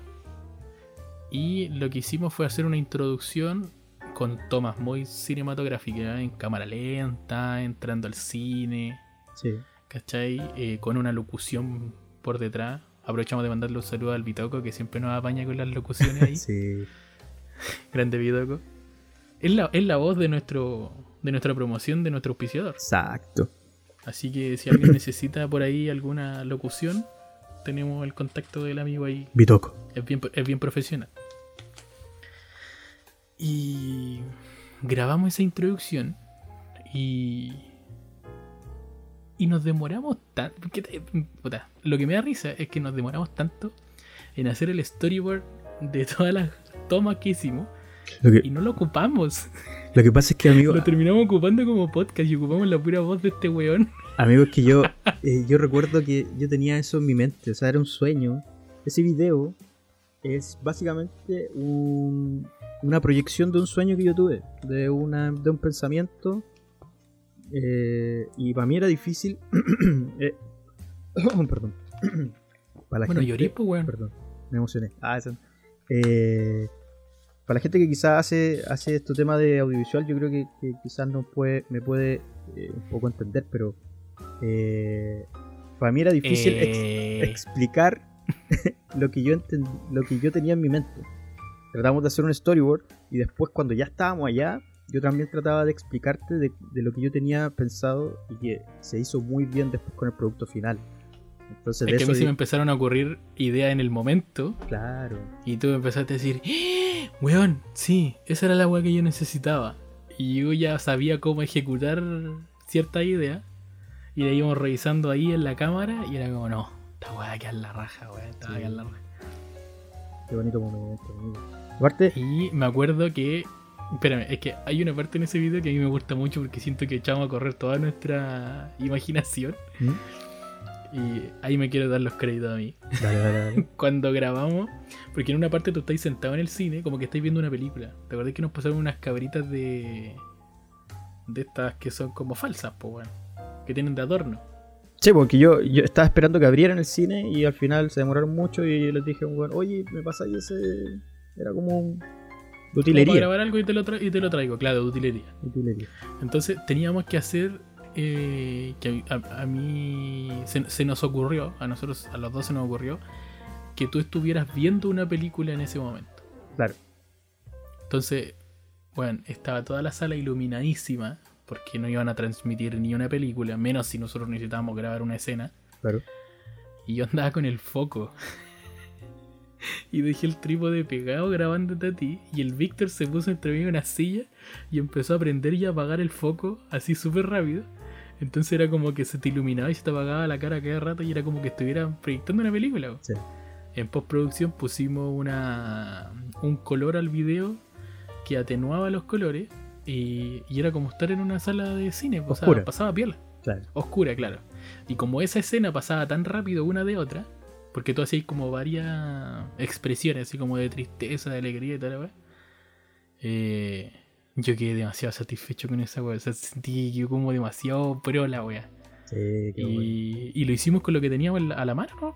Qué bueno, qué bueno, porque aparte, eh, bueno, la escena final en donde yo estoy como sentado, y yo trataba de explicarte también de que yo quería que me enfocaras, que yo aplaudiera y después tú hicieras un paneo hacia arriba para tomar eh, la imagen del, del cine. Eh, está todo eso grabado en, como en un backstage. El Bitoco, mientras nosotros estábamos grabando, sin querer empezó a grabar, así que sería bueno quizá editar eso, eh, porque son tomas que no están dentro del, del producto final y de verdad se- es muy Pero esos videos, ¿quién los tiene? los tengo yo. Sí, los tengo ¿Los yo. tenés? Sí. Ya, bueno, estaría bueno subirlo. Sí, es bueno. Eh, bueno, el tema es que grabamos esto, después utilizamos esto como que era para el programa, ¿cierto? Que íbamos a hacer del Tech Cinefilo. Y. A todo esto Cinemark quedó encantado porque nosotros, aparte de pedir el permiso, que yo creo que otro medio, aparte de medios eh, oficiales como eh, eh, noticiero o algo así, yo eh, lo tengo más que claro porque de hecho la jefa que, que nos, que nos comentó que habíamos sido la excepción. Y después nos pidió el, el producto final y cuando se lo enviamos le quedó encantada. Dijo que cualquier cosa, si nosotros necesitábamos otro, otra situación o que ocupáramos el cine el cine eh, el Cinemark de Alto Las Mark. Condes que fuéramos ¿no? o sea tenemos pase libre si somos de estudio cinéfilo no nos dicen nada tengo el correíto ahí guardado con, con mucho cariño Pero te das cuenta que si ella no está trabajando ahora, cagamos. no pero tengo el correo y lo, y lo voy a enmarcar déjenme entrar mierda No, pero fue muy buena. De hecho, en ese. en- esa vez terminamos entrevistando a dos personas solamente. eh, con el taxinéfilo en video. sí Y después justo surgió esto de eh, los podcasts. Sí. Nuestro inicio como podcasters. exacto ¿Cuándo no, cuándo había también- nadie haciendo podcast? Ojo. Eran muy pocos. Sí. Y, y en ese entonces nosotros, yo te dije, weón, ¿y si lo hacemos como podcast? Pensando yo que editar un podcast iba a ser mucho más fácil que editar un video y en verdad andan por ahí. entonces ya, démosle. Y contactamos a más personas para invitarlos al TAC. De hecho, si ustedes quieren ir a escucharlos, pueden buscar en Spotify también TAC Cinéfilo Sí. y van a encontrar ahí las entrevistas que, que le hicimos a varias personas. Varias personas de, Del medio nacional. del medio nacional. Tiene más de 12.000 escuchas hasta el minuto. Bonito proyecto. Que sigue Sí, creciendo. bonito proyecto. Y pronto su segunda temporada. Haciendo Está promoción. bien. Sí, no, sí está bien. Está bien. Eh, es bonito igual cuando esos proyectos empiezan a crecer en paralelo y se empiezan a auto eh, potenciar. Que en definitiva nosotros lo que estamos haciendo aquí, ahora, lo aprendimos iniciando con Estudio Cinéfilo como podcasters. Sí. Como podcasters. Ay, weón, güey. Pasaba Ay, caca, güey, Tirado para arriba. Pero si lo pensamos bien, este es como nuestro tercer podcast, pues, weón, porque tenemos el Taxinéfilo, que después se separó en dos, porque hicimos las entrevistas y además teníamos unas versiones media desconectadas, ¿cierto? Los Unplug, Sí. y eso está registrado como otro podcast. Sí, está, está separado porque al final lo que yo quería era Ah. que, que fuera ni- Que si querían escuchar a un entrevistado, ese era el podcast en, en- en íntegro. Y de verdad funcionó muy bien porque generó más escuchas. eh, y, y hasta el día de hoy sigue, se sigue escuchando. Yo, eso es lo más impresionante. Se sigue suscribiendo gente al podcast. Y se sigue escuchando hasta el día de hoy. Es bonito. Es que son entretenidos y aparte que cuando a ti te llama la atención el entrevistado, eh, te llama mucho más la atención saber sus gustos de cine. Entonces ahí también surge esto de empezar a compartirse la información y para que los demás lo escuchen también. Está súper bien estructurado Entonces- también. Estudio Cinéfilo, ¿qué nos dio? Nos dio la posibilidad de reinventarnos, de hacer un producto mejorado del que ya estábamos haciendo. Eh, nos permitió conocer amigos, no, nos permitió aprender, ¿cierto? De lo que estamos haciendo ahora. Y, y hay que mencionar también que no todo es color de rosa siempre. ¿Por qué, amigo? Nos hemos agarrado varias veces nosotros dos desde que empezamos a hacer Alfa Producciones. Ah, tú querías ir para allá. Querías ir para ese evento. Es ya, que ya que sepa, contar. ya- Esto- No, es que ya sepa dónde quería ir. Y de verdad no, yo no quiero ir No, para pero ese todavía lado. no. Mira, todavía no. Todavía no. Yo no quiero ir para El ese lado. tema es que. No, el que- tema es que. No es que te digo al tiro, yo no quiero ir para ese lado. Espérate, bo. nosotros siempre cuando íbamos a grabar eh, chocábamos en las ideas que teníamos. Porque como bien tú mismo dijiste y asumiste, no sabes cómo expresar tus ideas. Y yo soy un weón cuadrado que necesito tener la idea clara para saber qué mierda voy a hacer, po, para no hacer pega de más. Entonces, de repente nos íbamos discutiendo en el metro. ¿Te acordás ahí? En el auto. En el metro, en el auto. Discutíamos después en el DEPA.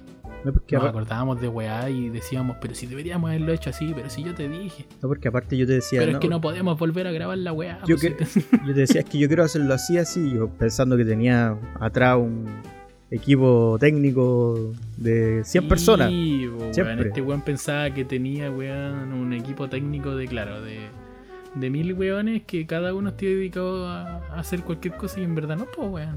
Terminábamos haciendo todos nosotros dos nomás. Entonces, ahí chocábamos de repente. O cuando eh, cometía errores técnicos que cagaban la weá. yo que estaba detrás de cámara y yo me daba cuenta y era como, puta la weá otra vez. Y yo no podía estarte diciendo mientras entrevistaba a alguien, oye, ya, pues pégate el palo, weón, prende el micrófono, ¿cómo vamos a tocar? Sí, La me weón. nos pasó Entonces, en alguna ocasión. Nos pasó varias veces. Por eso digo que todo lo que nosotros hicimos ahí no- nos sirvió para aprender. Sí. Y sabéis que sí, voy a ir para ese lado. No, es que yo no quiero que vaya No, que lado. voy a ir para ese lado. ¿Qué quieres decir? Ver, Pero ¿por qué no, lo quería, pero ¿por qué no lo quería hablar? Yo creo que el 2010 es un evento que estuvo a punto de disolver todo. Tanto el proyecto Ese día- Cinéfilo- Ese día íbamos a grabar un tag. No, pero es que yo no quiero ir para allá. No quiero ir para allá. No, si no vamos a ir más para allá. No es que no quiero hablar. Ya, a ver, da, da tu, deberíamos hablarlo en algún momento. da tu versión. A ver, resumida así. Mi versión resumida es que vos no llegaste a la hora y punto. Eso es. Mi versión es que tú no llegaste a la hora por andar weyando. Por andar weyando. Yo no quiero hablar. No, es que tú vas a hablar en otro momento. No, es que yo no quiero hablar de esa wea ahora. Llegaste tarde por andar weyando, no contestabais los mensajes, nadie sabía dónde estabais, no contestabais el No, teléfono. es que yo no quiero hablar. Nos aburrimos de esperarte, nos fuimos. Corta, llamamos al, a la persona que llama a entrevistar y le dijimos, oye, ¿sabéis qué? No vamos a poder hacer esto. No vamos a poder hacerlo hoy día.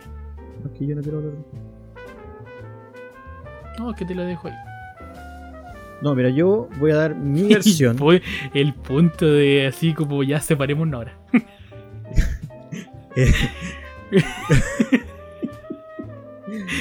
Amigo, Y te esto, esto, enojaste, esto, culiao, y te enojaste. amigo, esto casi fue un civil war. Esto, eh, yo no, era, no yo era, es que casi, culiao, no Fue. es que casi, fue. yo era un Tony Stark y tú eras un, un Capitán América. Básicamente eso pasó. Los acuerdos de Sokovia son una alpargata a lo que pasó ese día. Se De hecho, nuestros acuerdos de Sokovia se firmaron en una polera. No, amigo, yo Una eh, polera, no, espérate, no. Una polera que yo tuve que ir a buscar a San Bernardo, weón. No es que yo no quiero hablar de esto. Yo No, Voy- sí, ya lo vamos a hablar en otro capítulo, pero vamos a. ¿Sabéis qué? Ya sé con quién deberíamos hablar esta weá. ¿Con quién? Con las personas que estuvieron ese día con nosotros. Le vamos a preguntar al Víctor y al Cristian. Queda en su versión. Queda en su versión. Es que la versión de ellos no es tan diferente a la mía, weón. Porque estábamos los tres juntos. Se Pero coludieron. todos lo sentimos, todos lo sentimos diferente. Se coludieron. Porque unos dejamos de hacer cosas por ir allá. Todos, pues. Menos tú, po, weón. ¿Por qué yo? No dejaste de hacer lo que, te- lo que querías hacer y llegaste tarde. No, importa, después vamos a No, es mencionar. que en, no- que- yo- no, en otro capítulo no, vamos a mencionar en el estado que llegaste. Es que yo, yo no quiero hablar tema. ¿Cuál es tu insistencia frente a esto? Te he cagado en la risa. Yo, yo de verdad, esto no, no lo quiero, No lo quiero No publicar al aire. Oye, oye, no funcionó el sketch de, de enojarse por la wea. Claro. No, pero es, de- es que yo estoy. No, no, no es que te moleste. Yo no, Oye, no- espérate, espérate, espérate. Y que teníamos la intención de hacer un sketch en donde tú te enojabas Pero, porque amigo. yo te quería hablar de la wea y te en la risa. no, es que yo- amigo, actúa bien. Yo no, no es que esté enojado. Yo no. No quiero que esto se divulgue. Se va a divulgar igual. No quiero que esto, Bueno, el tema es. se hable. Es que yo no El hablar. tema es que el 2010 se tiene que contar, se tiene que contar No, yo creo que. con lujo de detalle. amigo, el 2010 pero yo tiene que. que lo vamos a contar en terminar. los otros capítulos. El 2010 ya fue. Ya quedó en el pasado. Creo yo. No, mierda. Lo vamos a hablar igual.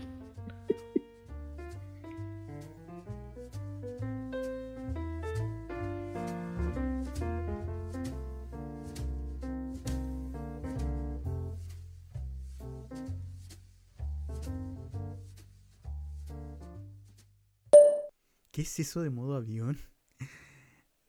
Amigos, van a pensar que vamos a hablar de aeronáutica, de misiles, de aviones. Weón, van a pensar que somos fachos. No, amigo, no me tinca. No me tinca ese nombre. Un tatuaje de otra dimensión lo encuentras en Mother Chip. Juan Díaz 11, piso 3. A pasos del metro Ñuñoa. Con su temática alienígena y ventanal curvo, te dará la impresión de tatuarte en una nave espacial. Descubre más en Instagram. Arroba MotherChip-CL. Ay, ay, los pongo a bailar la Tremendo, pelúa. tremendo auspiciador el que nos llegó Un aplauso. al podcast. Un aplauso. Tremendos. Muchas gracias por Mother la Chip. confianza. Motherchip-CL. Eh, son unos amigos de la casa. eh, yo ya me he tatuado con ellos. eh, son unos cabros súper profesionales, súper buena onda. son súper preocupados de generar una experiencia agradable, sobre todo para las personas que se tatúan por primera vez.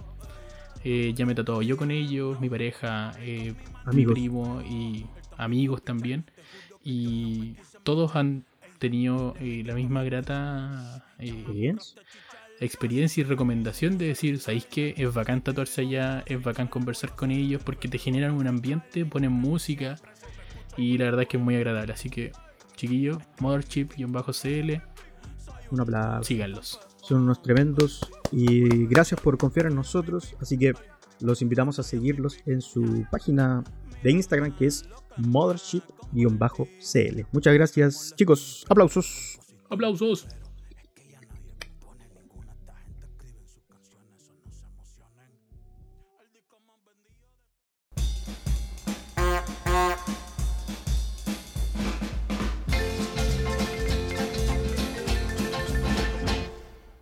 Rompe récord Guinness al ver Avengers Endgame 191 veces. Parte Un de joven- nuevo porque. ¿Qué oye, pasó? ¿Qué pasó? ¿Qué pasó? parte de nuevo porque empezaste hablando muy bajo. Ah, chucha. Es que tenía, Dale, no. tenía el sonido brígido, por eso me saqué un audífono. Ah, no, porque ahí yo le voy a bajar.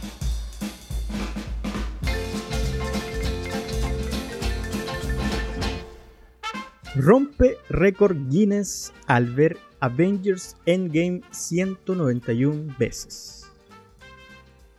Un joven estadounidense posee ahora el récord mundial Guinness luego de ver la película de Marvel de 3 horas de duración, Avengers Endgame.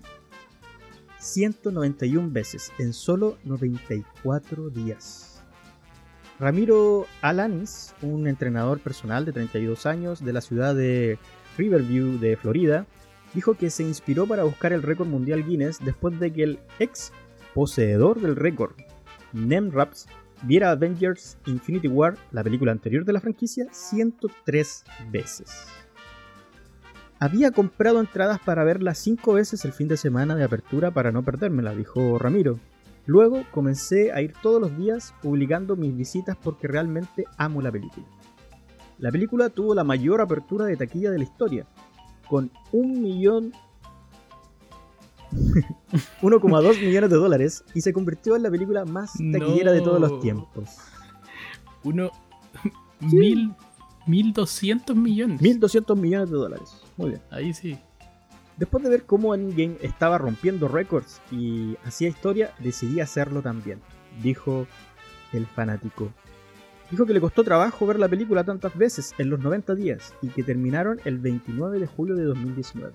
La parte más difícil de este intento fue renunciar a mi vida social con mi familia, el gimnasio y administrar mis horas de trabajo y de proyección en los cines. Mira, Brígido. Una película que hace muy poquito está cumpliendo dos años de su estreno, amigo. Un evento cinematográfico que de verdad a nosotros fue un... para volarnos la cabeza. Fueron 10 años de un proceso bien grande que hizo Marvel para concluir su historia. La verdad que lo hicieron muy, muy bien. ¿Cierto, amiguito? Sí. Es increíble. Es increíble porque nosotros. Aquí me estoy disparando en las patas. Pero nosotros fuimos a ver casi todas las películas de Marvel al cine juntos. Desde Iron Man 1. Eh, Iron Man 2. Iron Man 1 la, la vimos en VHS. No, está, no, la, no alcanzamos a ir a verla así. De Iron Man 2 en adelante. VHS, amigo, fue en DVD. Bueno, yo la vi en VHS, pues amigo, perdóname lo, lo pobre. No, no existe en VHS Iron Man, weón. Sí, amigo, Ah, qué tanto el amigo, yo la arrendé en Blockbuster. 2008, weón. ¿Qué La- estoy hablando? La arrendé en Blockbuster, amigo. Arrendé. Yo la, yo la descargué. No, es que tú siempre. Bueno, si- la si no, es que si tú fuiste. Espérame, si tú fuiste un vendedor ambulante, claramente no me sorprende que también hayas sido un pirata de películas. Ya. Ya, la wea. Cobro. La wea es que fuimos a ver casi todas las películas de, de Marvel al cine juntos. Y cuando se estrenó Endgame, eh, la vendí. La vendí. Era el evento cinematográfico. La vendí porque. O sea, ni tal la vendí. Yo, aquí quiero explicar mi, No, fallaste, mi, amigo. mi situación. Yo tenía que salir de vacaciones porque eh, no me había podido tomar vacaciones en enero febrero. Amigo, me cambiaste por una mujer. Eso fue. Fin de la discusión. No Qué quiero, estúpido. no quiero hablar más. Qué estúpido. No, pues weón, teníamos los, teníamos los pasajes comprados para salir de vacaciones. Y lo que pasó fue que por los días que a nosotros nos dieron de vacaciones en el trabajo, tanto a mi pareja como a mí, eh, nosotros volvíamos a Santiago el 26 de abril, Claro. el día del estreno. Entonces, ustedes fueron al estreno, no, al, al preestreno Yo fui el preestreno. Fui a las Del 12 de la 25. noche. del 25 a las 12 de la noche. No, fui- Entonces, obviamente, nosotros no íbamos a alcanzar a llegar. Y. eh, porque llegábamos el 26 por los pasajes del avión. claro. Entonces. Ustedes la vieron antes. Yo la vi dos días después. Porque al final volví el viernes. Ese, ese, ese, vera- ese bueno, entre comillas, verano, porque fue en abril. Esas vacaciones yo me fui a Temuco. Volví de Temuco un viernes. El día sábado, de hecho, volví ese viernes porque yo el sábado tenía clase, estaba haciendo un diplomado. Y tenía clase a las 8 de la mañana en el diplomado hasta las 6 y media de la tarde. Tenía clase todo el día. Entonces el sábado tampoco podía ir al cine. Y ya estaba enfermo de los nervios. Y, y con mi problema igual queríamos ir a ver la película, pues bueno. Entonces no teníamos cómo comprar la entrada. Encima estaba toda esta weá de que muy pocos pudieron comprar entradas por internet. Después cancelaron las entradas por internet y solo se podían comprar en boletería. Eh, nosotros, yo con mi polola, ninguno de los dos podíamos ir a comprar la entrada. Y al final un, un amigo de ella nos hizo la paletía de que nos compró la entrada y fuimos a verlo al cine Joyce de Agustinas. En, el- Cacha. en Santiago Centro. Un cine culiado tan penca, weón. Pero nada importó. Nada importó. Al final sacamos las entradas para el domingo 28. Como a las 12 más o menos de, de la tarde. Y fuimos a ver la película y, y amigo, yo durante esos dos días, viernes y sábado, tenía mi celular lo tenía así como enguinchado, así, Me para no tomarlo. para no verlo, para no preocuparme nada, porque sabía que algún spoiler iba a haber. Los De hecho, sorteaste. me comí un spoiler, po. ¿Cuál te comiste? Me comí el spoiler de Hulk eh, con el guantelete. Fue lo único que vi. Cuando se filtró esa weá de los chinos culiados que vieron la película antes. Sí. Ya, fue la única escena que vi que fue la escena de Hulk con el, con el guantelete de Iron Man y con la gema. Yo no, yo no quise Y ver fue nada. como que, fue como que, ¡No! y apagué todo así, tiré el computador lejos y después le, tiré- le disparé. No, mentira. Y. Entonces vimos la película y fue increíble, amigo. Fue increíble. Jamás había llorado tanto en el cine. Jamás había llorado tanto, jamás había te- tenido tantas emociones, weón, en, en tan poco tiempo, weón. Y pasó algo súper bonito, weón, que yo ya había visto todas las películas porque yo seguí Marvel siempre, desde que empezó. Y, y mi polola no cachaba las películas, pues. weón. Entonces, ella un año antes se preparó porque fui... ¿Por qué fue? Parece que por Infinity War. Ya empezó a ver todas las películas. ¿Ya? Entonces cuando fuimos a ver Endgame, yo pensé que para ella no iba a ser tan significativo ver Endgame como para mí. Claro, ¿Cachai? Que lo venía siguiendo, weón, desde el 2008, pues, weón. claro. Entonces, estábamos en la sala de cine y yo en ningún momento, weón, eh, me di vuelta a ver a nadie, weón. Yo estaba así, pero mi, cabeza estaba sumergida en la pantalla. Terminamos de ver la película, la miro y estaba llorando, pero peor que yo. Estábamos los dos así muy mal, así sollozando para la cagada. Y fue muy bonito. Fue muy bonito porque vivió la experiencia de lo que era ver Marvel y, tuvo la suerte igual de co- comerse toda esa información en, en meses cuando nosotros tuvimos que procesarla por años. Sí. Aparte nosotros hicimos algo muy bonito por Estudio Cinéfilo que empezamos, hicimos el en un mes eh, el orden cronológico de las películas. Íbamos haciendo eh, como Camino una, Endgame. una reseña y la gente también se sumó a eso. Muy, muy bonito también el, el trabajo que hicimos ahí. Y a mí en particular la película, eh, como, como dato anecdótico, la gente en... Hay que ser muy fanático para verla en, en el preestreno porque era a las 12 de la noche y básicamente salimos a las 3 y media de la mañana. Entonces la gente, cuando pasa lo del Capitán América, que, que- alerta de spoiler, ah, eso, eh, cuando, cuando toma el, el martillo, bueno, la gente gritaba, gritaba de una forma, y eso igual te suma como un hype interno así, porque era, sí, bueno, fue espectacular. Después cuando hacen el Avengers eh, Assemble. Assemble, ah, también. Es Eh, malo el curso de inglés, weón. Bien malo, por favor. Es muy soliciten malo el curso curso de inglés. y, weón, de verdad, eh, fue un, un evento cinematográfico para mí. Un evento cinematográfico. Fue espectacular. La espera valió la pena. Así que entiendo el fanático, aunque bien extremo el amigo. Oye, eso te iba a decir. Teníamos que hablar de las noticias. Empezamos de de nuevo a hablar de nosotros. bueno, weón, eh, oh, No, brígido. Mira, él, por ejemplo, la fue a ver ciento, ¿cuánto? 191 veces. En 94 días. Yo Endgame la fui a ver dos veces al cine solamente. yo Tú fui fuiste tres, creo. tres. Fui tres veces. Fui al preestreno, después la fui a ver solo, después con mi pareja. Y solo eh, lloré. La segunda vez. Ah, ¿no lloraste la primera vez? Sí, la primera vez también lloré. La primera vez. Es que aparte termina tan bien. Termina tan bien. Que está todo tan bien hecho, ese es el problema. O sea, eso es lo bacán. No. Ya pasemos a la otra noticia, nos estamos alargando mucho. Sí, vamos a la otra. Como que nos trajo buenos recuerdos esta weá Ay, qué bonito. como una noticia freak. Ay, qué lindo. Ay, qué lindo. Ya.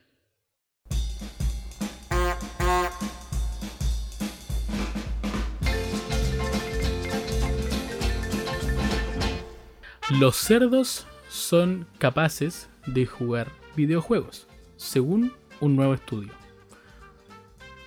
Y nuevo estudio, esto es una noticia del 19 de febrero del 2021, así que bien reciente. Mira.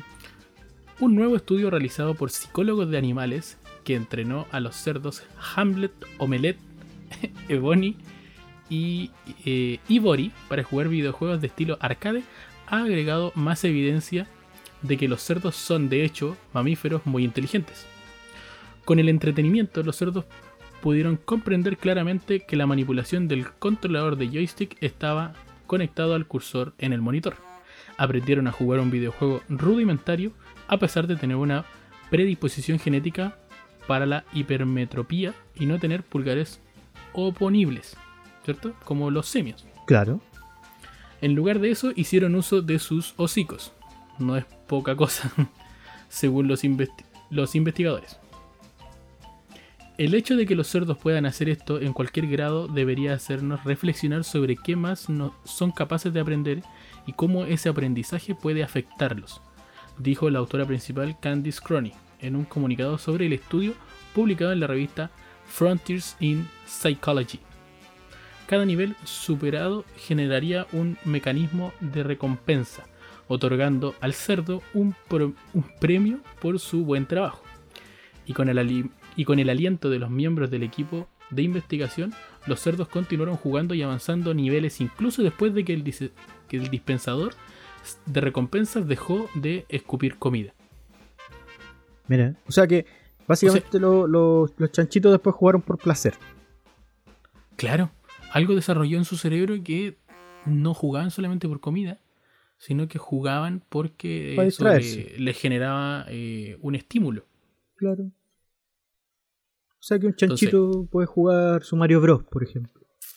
Claro, por ejemplo, no sé si alguien aquí tenga algún hermano, una hermana, sí, típico cabro chico rata. ¿Mm? Entonces, en varias familias debe haber ahí un chanchito gamer. po. Por supuesto. Yo veo uno ahora. Vamos a la siguiente noticia, por favor. Vos soy el chancho de tu familia, ¿no? No, yo veo ahora. Estoy viendo uno ahora en pantalla. Estoy, eso- eso Sería el chancho ese- Vos soy el chancho gamer de tu familia. Yo también. Un par de chanchos. Ya, con la otra. ¿Por qué cogimos esta noticia? que somos chanchos.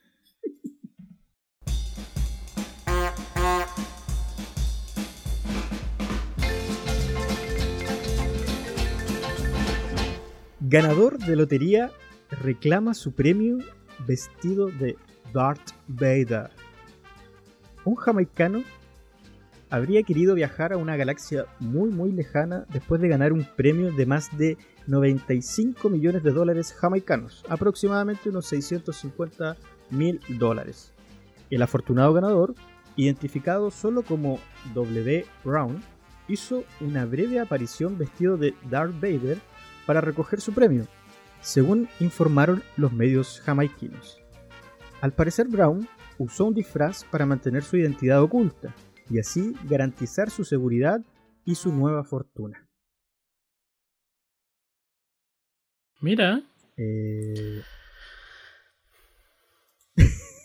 bueno, eh, yo creo que eh, es una muy buena idea. Lo que pasa es que en otros países tú, tú puedes ir de forma incógnita para que no, no te estén hinchando las pelotas pidiéndote plata. En este caso, el, el negrito hizo. El negrito no sé si usó el traje, la verdad, porque como es negro. Oh, no es la forma. perdón, No es la forma, no son los tiempos y no es la circunstancia en la que tú puedas tirar un comentario como ese. perdón. Eh, sí, pues, fue, Fue mucho peor que lo de los chanchos. Porque los chanchos igual fue como aparecieron entre nosotros, ¿cachai? Pero no Es que no, veo, no lo veo en la foto, amigo, no lo veo. Tiene un fondo amarillo, weón. ¿Cómo no Ah, se va a ver? ¿Verdad? Ahí está. ¿Pero está en pelota o.? Ah, no, no. Le veía el puro casco y pensé, como es negro. No, amigo. Em, la verdad que es una, es una noticia de mierda, la verdad, amigo, pero es interesante porque fue vestido de Darth Vader para infundir miedo y para que Yukachu no le quitaran su platita. Mira, no sé si una noticia de mierda, porque igual es cierto que eh, deberían darte la posibilidad de recibir un premio incógnitamente. O sea, ¿cuál es la real necesidad de la empresa, en este caso de... Claro, de ¿Como la- lotería? ¿Cómo se llama? Supreme Ventures. Claro, que hacen estos concursos para ganar dinero. ¿Cuál es la real necesidad de ellos de dar la identidad de una persona? Eh, para que sea verídico, para que la gente crea realmente que, Que una alguien pers- ganó. que una persona real se ganó un premio. Claro. Porque en este caso, si yo veo un, un amigo vestido de Darth Vader, yo no, no creo que realmente se haya ganado el premio. Ya, pero igual entendamos que es uno en un millón de weones que se gana la weá y. Aparte, y Jamaica. No quiere que sepan quién es, weón. Es Jamaica. Eh, compita se compró marihuana. sí. No, pero es más que eso, o sea. Yo creo que los jamaicanos se conocen entre todos. Van a cachar que un weón. Van, o sea, van a cachar que un weón pasó de surfear con una tabla de madera, weón, a surfear con la weá, la última de- del- del mercado, weón. Puede ser, amigo. Quizá el weón era medio morenito, ¿cachai? Va a llegar con visos rubios, O quizá, con ojos, va a llegar con ojos de color, todos van a cachar. o quizá arrendó el traje y ocupó la plata del premio en pagar el arriendo del traje. Mierda, mi- mierda de noticia. Sí. Ya, pero entonces preguntemos en el grupo qué onda. También me tinca la vida misma. Amigo, Contame. eh, ¿tú conoces todas las fases? eh, De los Super Saiyajin. de- Sí, mira, está el Super Saiyajin 2, después el Super No, Saiyajin po, 3 y después, aunque no es canon, está el 4, que es cuando se convierte en mono eh, Goku. es bacán Dragon Ball GT. Sí, es bacán. Pero no, vamos por esa rama. Ah, po, perdón, me entusiasmo hablando de Dragon Ball. Perdóname. No, pues, las fases del coronavirus. En este caso, las fases de la cuarentena. Ah, ¿Cierto? no. Fase 1, fase 2, fase 3, fase 4 ya. Me confundo un Todos poquito. sabemos que todos sabemos que la fase 1 es eh, cuarentena total, ¿cierto? No se puede salir, entre comillas, no se puede salir de lunes a domingo, Exacto. ¿cierto? Porque tienes que pedir tus eh, permisos sanitarios, comisaría virtual ahí, ingresando, ah, que no me sé el número de serie de mi root, o sea, de mi carnet y la wea. Su permiso para un motel. Corta. Su permiso para un motel. Ja, Corta. chiste, humor, referencia, capítulo anterior, vayan a escucharlo, está en Spotify. ya. La noticia que marcó, ¿cierto? Esta semana del 27 de... ¿Esto cuándo lo anunciaron? Lo anunciaron el 25. Fue el lunes, sí, más o menos. ¿El lunes? Lunes 26, No, por ahí. 25. 26, por ahí. Lunes 26. Ah, pero no importa, en verdad. Esta semana, amigo. Sí, no sé por qué quise hacer esa acotación de cuándo lo informaron, cuándo lo mismo. La cual es que el 28 de abril eh, pasan a fase 2, ¿cierto? Que es la etapa de transición. Las 10 primeras comunas de la región metropolitana en salir de cuarentena, ¿cierto? Después de este nuevo en- encierro. Exacto, ¿ya? Igual que el año pasado, que fue en marzo. ¿Coincidencia? No lo creo. exacto.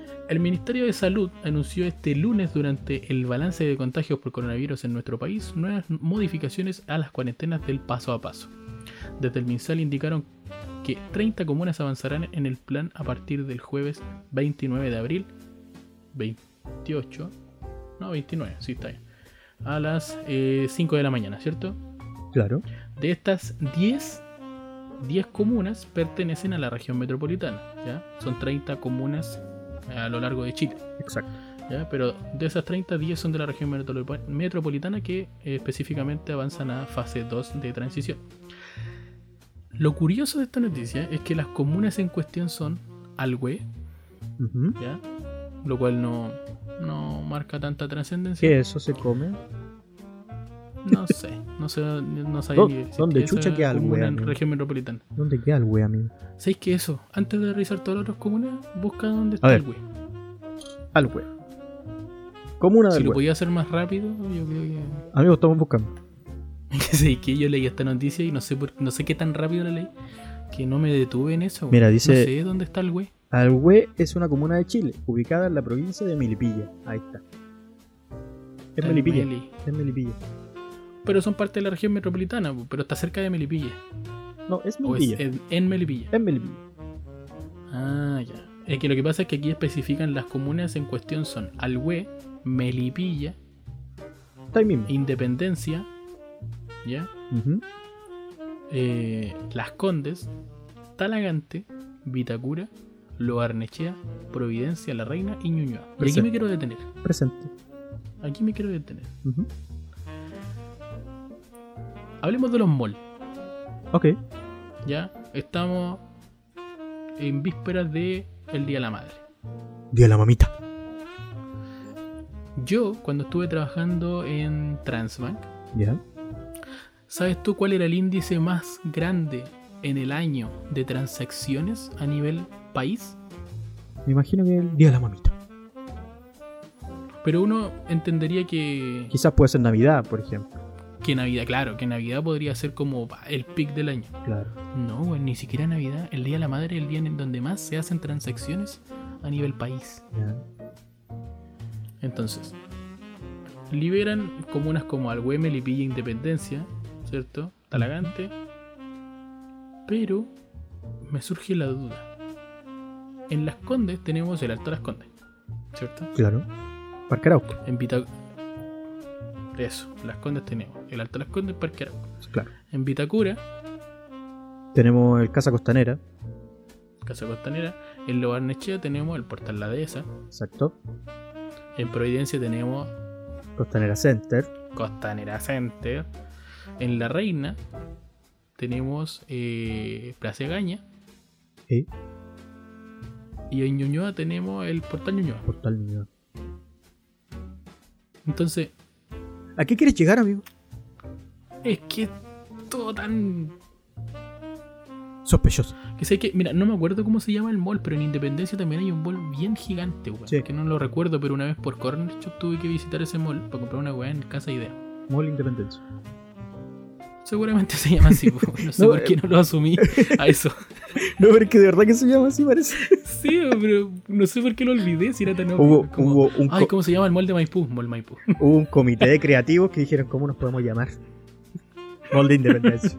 Mall de Independencia. Esos buenos se demoraron más que nos, más- menos que nosotros en encontrar el nombre de estudio cinefilo. Sí, amigo. Vaya. vamos Que se, nos, se nos- que se nos olvidó mencionar que el logo de estudio cinefilo también está hecho en Canvas. Amigo, le está dando promoción a Canvas. Es Gratis. que lo odio. Lo odio. Ya bueno. Eh, tu opinión. Quiero saber tu opinión. ¿Tú piensas que esto realmente fue manejado y que se abrieron O sea, las comunas que las comunas que pasaron fueron premeditadas para abrir estos grandes malls, por lo que. estos moles que son los más grandes de Santiago Por el día de la mamá. Por lo que. Cállate, mierda. No, pero es que pero es que dame tu respuesta. Eh, por lo que intuyo, tú estás diciendo que el gobierno, nuestro gobierno, habilitó los malls para que la gente se volcara a comprar para el Día de la Madre. Sí, al mall. sí, amigo. Fue así. A tal punto que hoy, hoy, 29 de abril, en las noticias, habían aglomeraciones gigantescas en el Costanera Center para entrar a Pero- HM. H-I-M. H-I-M. Entonces, H-M. HM, el HM. Entonces, H-M. no, es que yo voy a HM. ¿Dónde te compras la- en HM? Em, sí, pues, amigo, claramente. Acá el consumismo es prioridad.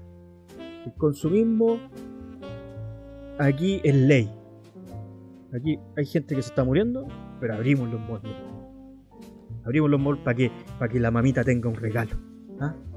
Para que la ¿Sabes mamita, cuál es el para que la problema? mamita no se sienta mal. ¿Sabes qué es lo que me molesta? Que siempre tratan de eh, tapar estas cosas. ¿Por qué? Porque dicen, los principales cambios tienen relación con el funcionamiento de actividades que se realicen en lugares cerrados. ¿Ya? Desde el MinSal explicaron que se priorizará el desarrollo de actividades al aire libre. ¿Ya? Claro. Entonces, es por esto que los gimnasios no podrán funcionar en la fase 2 del plan paso a paso, como tampoco lo podrán hacer los casinos de juegos. Claro. ¿Y por qué los malls sí, weón? Eh, Si estamos fomentando, espérate, si estamos fomentando y lo están diciendo textualmente que quieren priorizar el desarrollo de actividades al aire libre, no se abren los malls, po, weón. Se sigue vendiendo por online, pero no se abren los malls. Entonces, los representantes de ambas actividades habían presionado a principios del 2021 para poder funcionar en fase de transición. Sin embargo, nuevamente no lo podrán hacer. Estamos hablando de los casinos y de los gimnasios. En tanto, los centros comerciales que sí podrán funcionar en esta etapa del plan paso a paso deberán reducir su aforo a una persona por cada 10 metros cuadrados. ¿Tú crees que esa weá se controla No, en Costanera no, Center hoy día? Obviamente que no, pues weón, estaba la mía cagada. ¿Y sabes qué es lo que más me molesta, weón? Que la gente no entiende esa weá. La gente siempre cae en la trampa, weón. Sí. Siempre caen en la trampa. Dicen, ay, abrieron, hay que salir. Bueno, como si lo hubiesen tenido con una cadena amarrado del cuello. Amigo, chucha. amigo, y no será aún más sospechoso para que justo ahora, a dos semanas de nuevamente las votaciones respecto a la elección de alcaldes y de, y de constituyentes, para que se eleve nuevamente el pic de contagio y, no y tengamos que seguir aplazando las elecciones. Ajá. Es que, puta, todo es debatible porque, por ejemplo, también mencionan que quieren cerrar las fronteras por 30 días más, o sea, todo mayo. Ya. ¿Pero qué sacan si la gente está saliendo igual? Tú vas al... Por eso te digo, o sea, las medidas que están tomando para supuestamente evitar el nivel de contagio es una mierda, po, weón. Porque en ese caso, si tú querés fomentar la actividad al aire- al aire libre, abre todos los parques, po, weón. Sí. ¿Cachai? Abre todos los parques en donde la gente sí puede tomar distancia social. ¿Cachai? Bueno, yo he ido al parque O'Higgins en el día del melón con vino. Ya. Y bueno, y ni siquiera con el parque O'Higgins lleno, tú te andas topando con la gente porque siempre vaya a poder estar separado, weón, es gigante. Bueno, en el Bicentenario de Vitacura lo mismo, la gente puta va a hacer ejercicio, se van a sentar al, al pasto, toda la weá, pero siempre, weón, puros manchones de gente, todos separados por todos lados. En cambio, ¿dónde está la concentración de la gente cuando pasan este tipo de cosas? Los En el mall. putos mall. Ahora, eh, lo positivo creo yo es que se apertura para los restaurantes y pub. Porque yo estuve de cumpleaños esta semana y la próxima semana voy a ir a carretear con chato. Y me voy a ir a curar como poto. Eso, eso quería decir.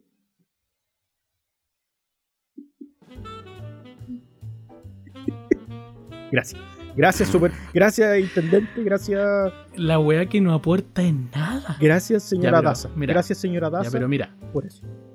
Que voy a ir a curarme Es- como puto. Ya, ya, por último, ya vaya a tener un momento de distensión, ¿cierto? Te voy a poder tomar un copete, que lo puedes hacer en tu casa, pero la experiencia es diferente, ¿cierto? Por supuesto. Ya, pero el tema aquí es que, eh, claro, bacán porque son pyme, ¿cachai? Bacán porque ellos necesitan estar eh, funcionando, si no van a terminar por quebrar. Exacto. ¿Cachai? Porque hay gente, hay, hay personas que tienen un, un, un conflicto con entender qué es lo que es una pyme. ¿Cierto? Claro. Porque el restaurante, el bar o local al que todos íbamos a, a tomar weón, en el Bella o en cualquier lado, son pymes. Ellos son pymes porque son personas naturales que contratan gente para hacer funcionar un negocio. Y eso es una pyme. ¿Cachai? Los que son empresas son marcas registradas que están compuestas por más de una persona y que normalmente son eh, sociedades eh, construidas por acciones. En este caso. Y ahí ya pasa a ser como una empresa gigante, ¿cachai? Una empresa grande, en este caso. Weón, ¿qué local del Bella es empresa? no. El McDonald's, pues weón. O sea, de hecho, la empresa que es constituida es el Patio Bellavista, que ellos arriendan el espacio para que estas pequeñas pymes puedan funcionar. Y tengan sus locales, Claro. puedan vender su comida, sus Exacto. copetes. Ellos, ellos eh, dejan el piso. Por ¿no? ese, la- por ese lado está bien. Pero si estamos diciendo que queremos fomentar la actividad del aire libre, porque chucha abrir los malls, weón. Es que de verdad se, se disparan en las patas cada vez que salen a hablar. Por eso, amigo, si usted tiene la posibilidad de comprarse cositas, lo estoy diciendo para los auditores. Yo lo que hice es, por ejemplo, si me quiero comprar una cosa eh, para mi departamento, pyme. Pyme. Ya no le estoy comprando a los Solari, no le estoy comprando a Polman, no. Pyme. Porque ahí se van a encontrar con muy buenos productos. Yo, de verdad, si no fuera por auspiciarlos gratis, los auspiciaría aquí. De verdad, entre comprarse un rack en, en el Falabella o en París, compre, busque y hay buenos fabricantes de rack pymes. Weón, es mucho más eh, provechoso. Bueno, yo trabajé en SIC. En SIC Hogar. ¿Ya? Y cuando la gente iba a comprar comedores, yo les decía que no los compraran ahí. Era el peor vendedor de esa tierra. Qué gran vendedor era ese. O el mejor. eh, sí, pues, porque en definitiva la- los comedores tenían unas patas, weón, súper flacas que de verdad tú sentías que te iba a apoyar en la weá y se iba a caer, así como que iba a poner el plato y se iban a abrir las patas, weón, y, y se iba a caer la mesa. Entonces, puta, yo sé que un par de veces mandé a familias, weón, y yo les decía, o sea, si tú quieres acá comprarte una cama o un sofá, bien. Pero si quieres comprarte un comedor, anda al Bio Bio. Siempre lo mandaba al Bio Bio, weón. Sí. Porque allá también hay productos que son fabricados por personas, weón, por artesanos, y vamos a llamarlo artesano porque la, la definición de artesanía viene de hacer las cosas con las manos, pues, weón. Exacto. ¿Cachai? Que no son cosas fabricadas por máquinas industriales, entonces. Un, como decís tú, un rack de televisión, eh, un comedor o un mueble, una repisa, todo va a ser mejor eh, fabricado por una persona que se dedique a hacer eso Sí, que una máquina, pues, weón, que solo ve números. totalmente. Entonces, si querías un mueble que te dure, escoge una pyme, ¿cachai? Sí. Ahora ya es más difícil cuando la gente, weón, va al mall a comprarse ropa, weón, a comprarse zapatillas, porque, weón. No, ese tipo de cosas claramente para eso está el mall, pero... Pero, Pero podemos comprarlas por internet, weón. Claro. Podemos comprarlas por internet, porque ¿para qué estamos con weón? Hay personas que dicen, no, pero es que no todos tienen internet. Mm, déjame dudarlo. Porque si al mall fueran solamente las personas que no tienen internet, serían muy pocos. Sí. Porque todos los weones que van al mall son weones que sí tienen plata, que sí tienen para tener un plan de, de datos, No, que sí como- tienen internet, que sí pueden comprar por internet, eh, que sí tienen como pagar un despacho, weón, porque en definitiva lo que te gastáis en ir al mall es lo que termináis pagando por el despacho, pues, weón. Claro. Es lo que te rayan pasaje, es lo que te llega el Mira, despacho. quiero hacer, quiero hacer ahí un, un ejercicio, es como con la música de La Rosa de Guadalupe. Es como, no, es que yo no tengo internet. No tengo internet. A ver, muéstrame tu celular. Muéstrame tu celular. Muéstrame tu celular y ahí Sí, tenés internet. y ahí eh. puedes compartirlo en tu casa. Muéstrame tu celular. Si es el tema, entonces como que caen en de repente excusas súper absurdas, weón. Y caen en la weá de ir al mall, entonces. Yo también he ido al mall en pandemia, pero a comprar cosas puntuales. A mí no sé. Sí, pues si todos hemos ido al mall, pero a comprar cosas puntuales, ¿cachai? Mira. Pero que pasen a fase 2 y que la gente salga así como desesperada a comprar, eh, me sigue pareciendo. O sea, me sigue sorprendiendo, weón. Todavía no entiendo por qué no, O sea, mira, no se pegan la cachada de que mira, se puede quizás. uno se puede. no, no entender, pero sí comprender, porque yo comprendo. Comprendo que la gente está estresada. Yo, por ejemplo, hoy día mi comuna salió a fase 2 y yo también salí. ¿Cuál de, la- cuál, cuál de tus dos comunas? Ah, las dos. No, ¿Verdad que yo soy buen acomodado? Sí, salí por. Ñuñoa Ah, hoy día. Providencia y Ñuñoa. Providencia y Ñuñoa, weón. Perdóname, pero ya salí por Ñuñoa y igual estaba la gente Oye, espérate. ¿Ah? ¿Cuándo, ¿Cuándo vaya a contar que eres de la parte pobre de Ñuñoa? Estáis loco. Yo soy de la parte alta y Y se defiende, la, querido pa- estúpido. la parte baja de Ñuñoa está para allá para donde está el Estadio Nacional. ¿ah?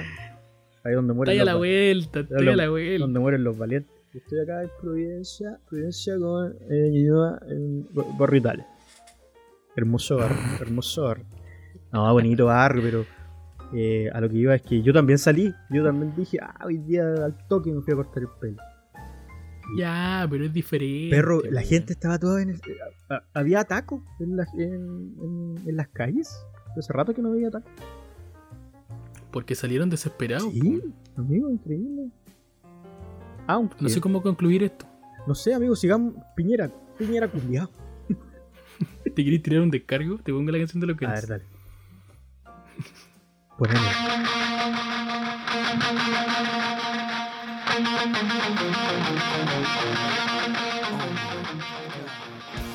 Piñera. No sé, al que quiero decirle al ministro, bueno, al ministro de Educación. Ministro de Educación, no sé cómo te llamas. Concha de tu madre. Perro, eh. ¿Sabéis que sí? Voy a hacer un descargo. Dejen de mandarse cagar, gobierno culiao. Quiero hacer un descargo. Oye, eh, básicamente decir que el gobierno de Piñera está absolutamente solo. Este compadre tiene una tosudez. Una falta de gobernabilidad increíble, compadre. Una falta de criterio. No sabe lo que está pasando en este país. eh, con, con la idea de seguir reteniendo el 10%, un tercer re- 10% que lo necesita mucha gente, Pero ya lo aprobaron, pues, que ya lo aprobaron, pero eh, este tipo hizo todas las instancias para poder eh, para poder negarlo y que incluso el Tribunal Constitucional, que era la última instancia que él estaba buscando, le dio la espalda, compadre. Como que le dijo, ya déjate huellar. El tema es que lo que hizo, lo que hizo Sebastián, mira. Sí, lo tratáis bien, man, sí. Lo que dijo este del Piñera es que eh, sí. ya, el tema es que este sujeto eh, quiso hacer lo mismo que la última vez, ya, Eh, viendo el tema de que el retiro fuera con un impuesto, ¿cachai? Poner por sobre el tema del proyecto del 10% el proyecto de gobierno, ¿cachai? Eh, pero claramente no le funciona. ¿Cachai? Eh, nos llevamos una sorpresa porque antes de que el Tribunal Constitucional votara, eh, seis eh, integrantes del Tribunal Constitucional dijeron que ellos iban a votar en contra, eh, que ellos no iban a, a apoyar la- el requerimiento de Piñera. Claro. Entonces, antes de que votaran, salió así como extra, así como última hora en las noticias, eh, que el proyecto, o sea, que, la- que el requerimiento de Piñera no se iba a aprobar. Y a mí me gustaría ver el la interna, la interna de Piñera, ¿cachai? Me gustaría ver la interna de Piñera cuando el weón se da cuenta de que no lo van a apoyar, cuando se da cuenta de que va a tener que morderse la lengua, que se va a tener que retractar, que va a tener que pescar la weá del 10% y promulgarlo, ¿cachai? Eh, yo siento que ese weón se, se para enfrente del espejo y dice, yo creo que ese weón, su mandato completo ha sido un constante, ¿y ahora qué hago con madre? Constantemente se mira al espejo ese weón todos los días y dice, ¿qué mierda voy a hacer hoy día? Yo creo que eh, es súper heavy porque sus amigos, que en este caso son eh, representantes de las AFP, deben haberlo llamado. Deben haberle dicho, oye compadre, no dejís que Oye, este tercer retiro... que Ahí este está el Martín, Claro. weón. Ah, oye compadre, eh, no dejís que este tercer Oye, retiro compadre. se dé, ¿cachai? Entonces el gallo hizo lo que humanamente tenía como, como herramientas para poder frenarlo. Y nadie lo apoyó, amigo. Yo me imagino a, Ca- a Carla Rubilar ahí corriendo para todos lados. Presidentecito, ¿qué vamos a hacer ahora? ¿Ah? Claro. Eh, la verdad que eh, ella es un alien. Estoy seguro que ella es un- una reptiliana. Pero amigo. ¿por qué te vais? Pero ¿por qué te vais por esa rama? No sé, pero pienso que es reptiliana, amigo. Bueno, el tema es que. eh, mira, surgió espontáneamente este descargo porque no íbamos a hacer descargo, pero. eh, siguen cometiendo errores, siguen eh, no entendiendo que, aún con todo lo que se ha hecho acá en Chile en comparación a los otros países de Latinoamérica, que creo que los demás países de Latinoamérica están mucho peor que nosotros, eh, aún así creo que podríamos hacerlo mucho mejor y podríamos quizás marcar una diferencia a nivel mundial como país. Y solo por la, incompetencia de, este gobierno eh, no se ha logrado eso. Yo creo, de verdad, eh, diciendo en innumerables veces de que digo que nosotros como chilenos somos una raza penca, weón, porque somos al peo siempre para toda la weá.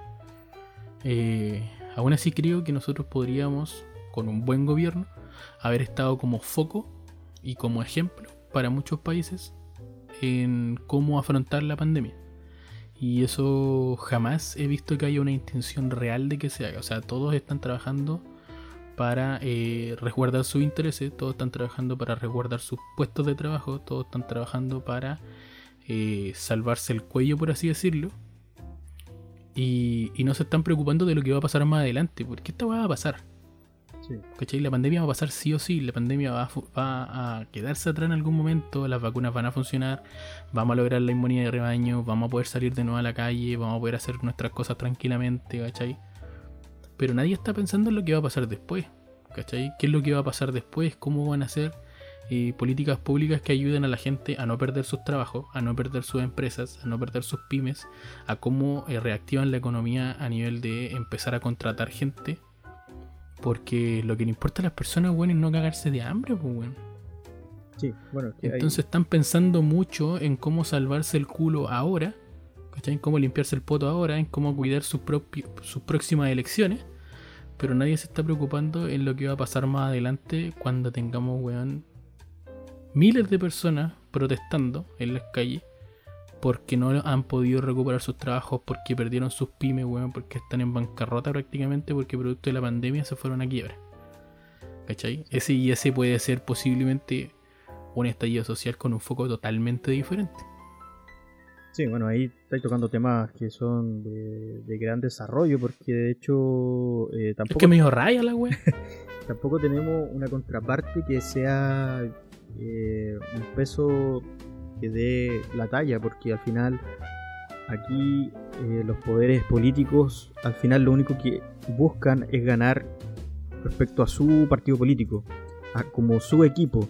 Eh, yo creo que esa intención de, de acusar al presidente con, con, un, con un mandato inconstitucional y todo el tema de que querían que renunciara, yo creo que lo peor que le puede pasar a Chile en estos minutos es que Piñera renuncie.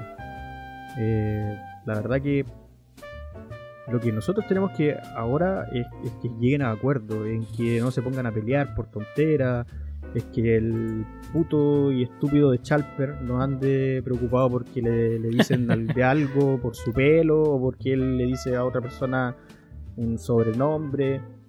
O, o que igual destaco lo que ha hecho Pamela Giles, pero que también se saque el personaje y que empiecen a, a un poco mm, llegar a acuerdos, porque es la única forma. Eh, en estos minutos ni siquiera se ve una contraparte política que uno pueda decir, ya, perfecto, no pesco el gobierno de Piñera, pero tampoco hay otro a otra persona que yo sienta que, que pueda darle mi voto, ¿cachai? Ni tampoco un partido político al cual me represente.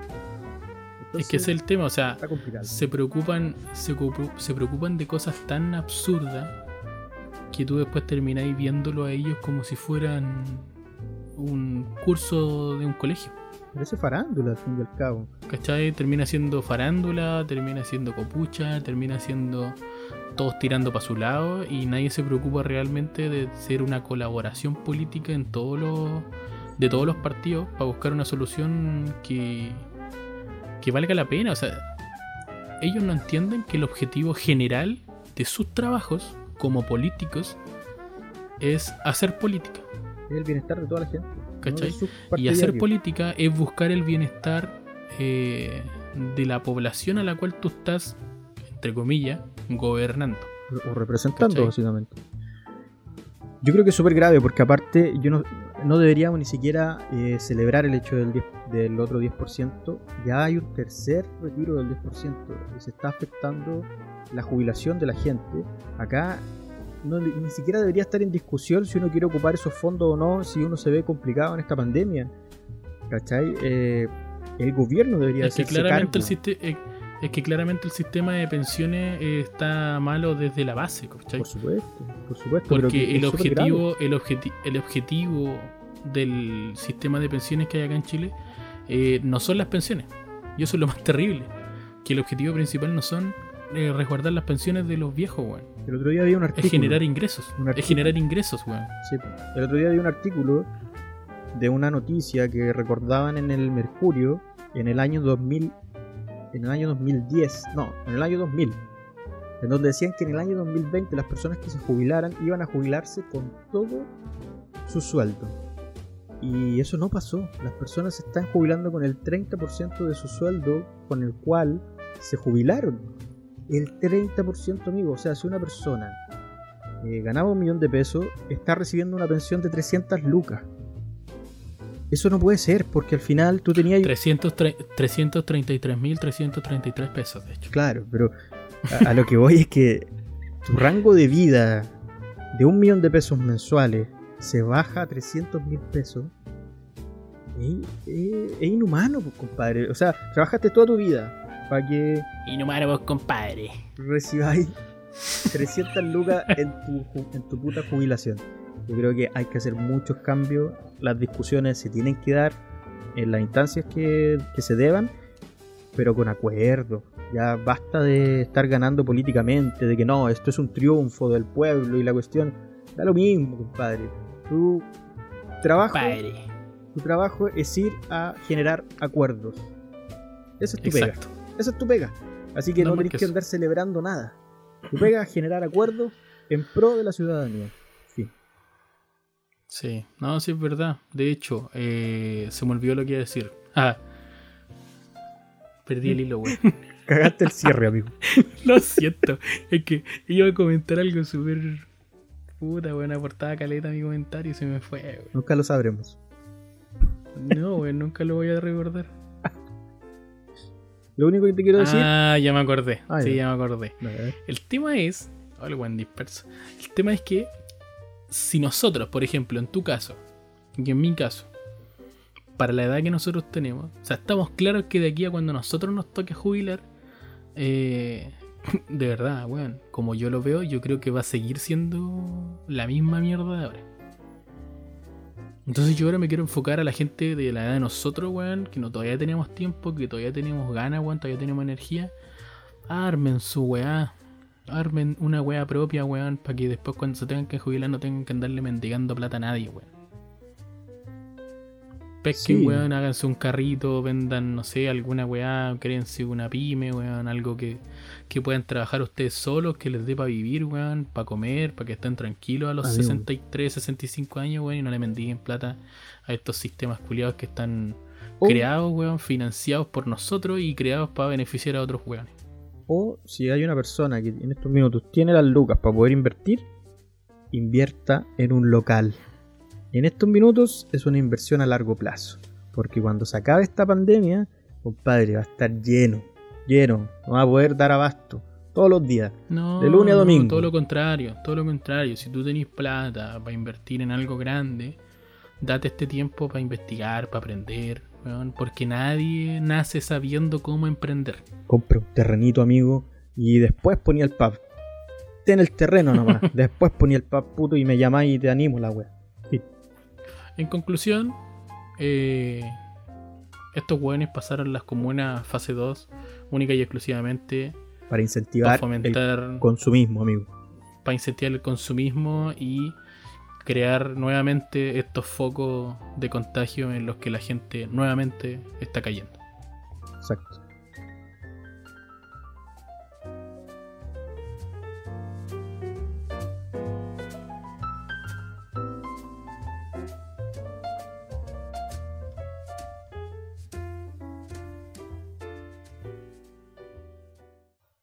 Y sabéis que ya despidamos esta cagada de programa, estoy más enojado que la mierda, weón. Amigo, vaya que no nos alargamos.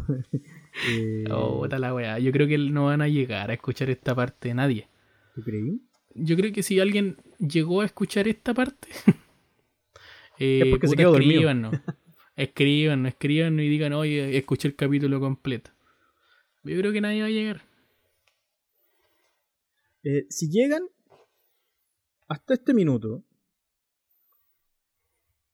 solo. Les queremos decir que lo, les, queremos, agradecemos. les- les queremos decir que los queremos más que la chucha. Claro.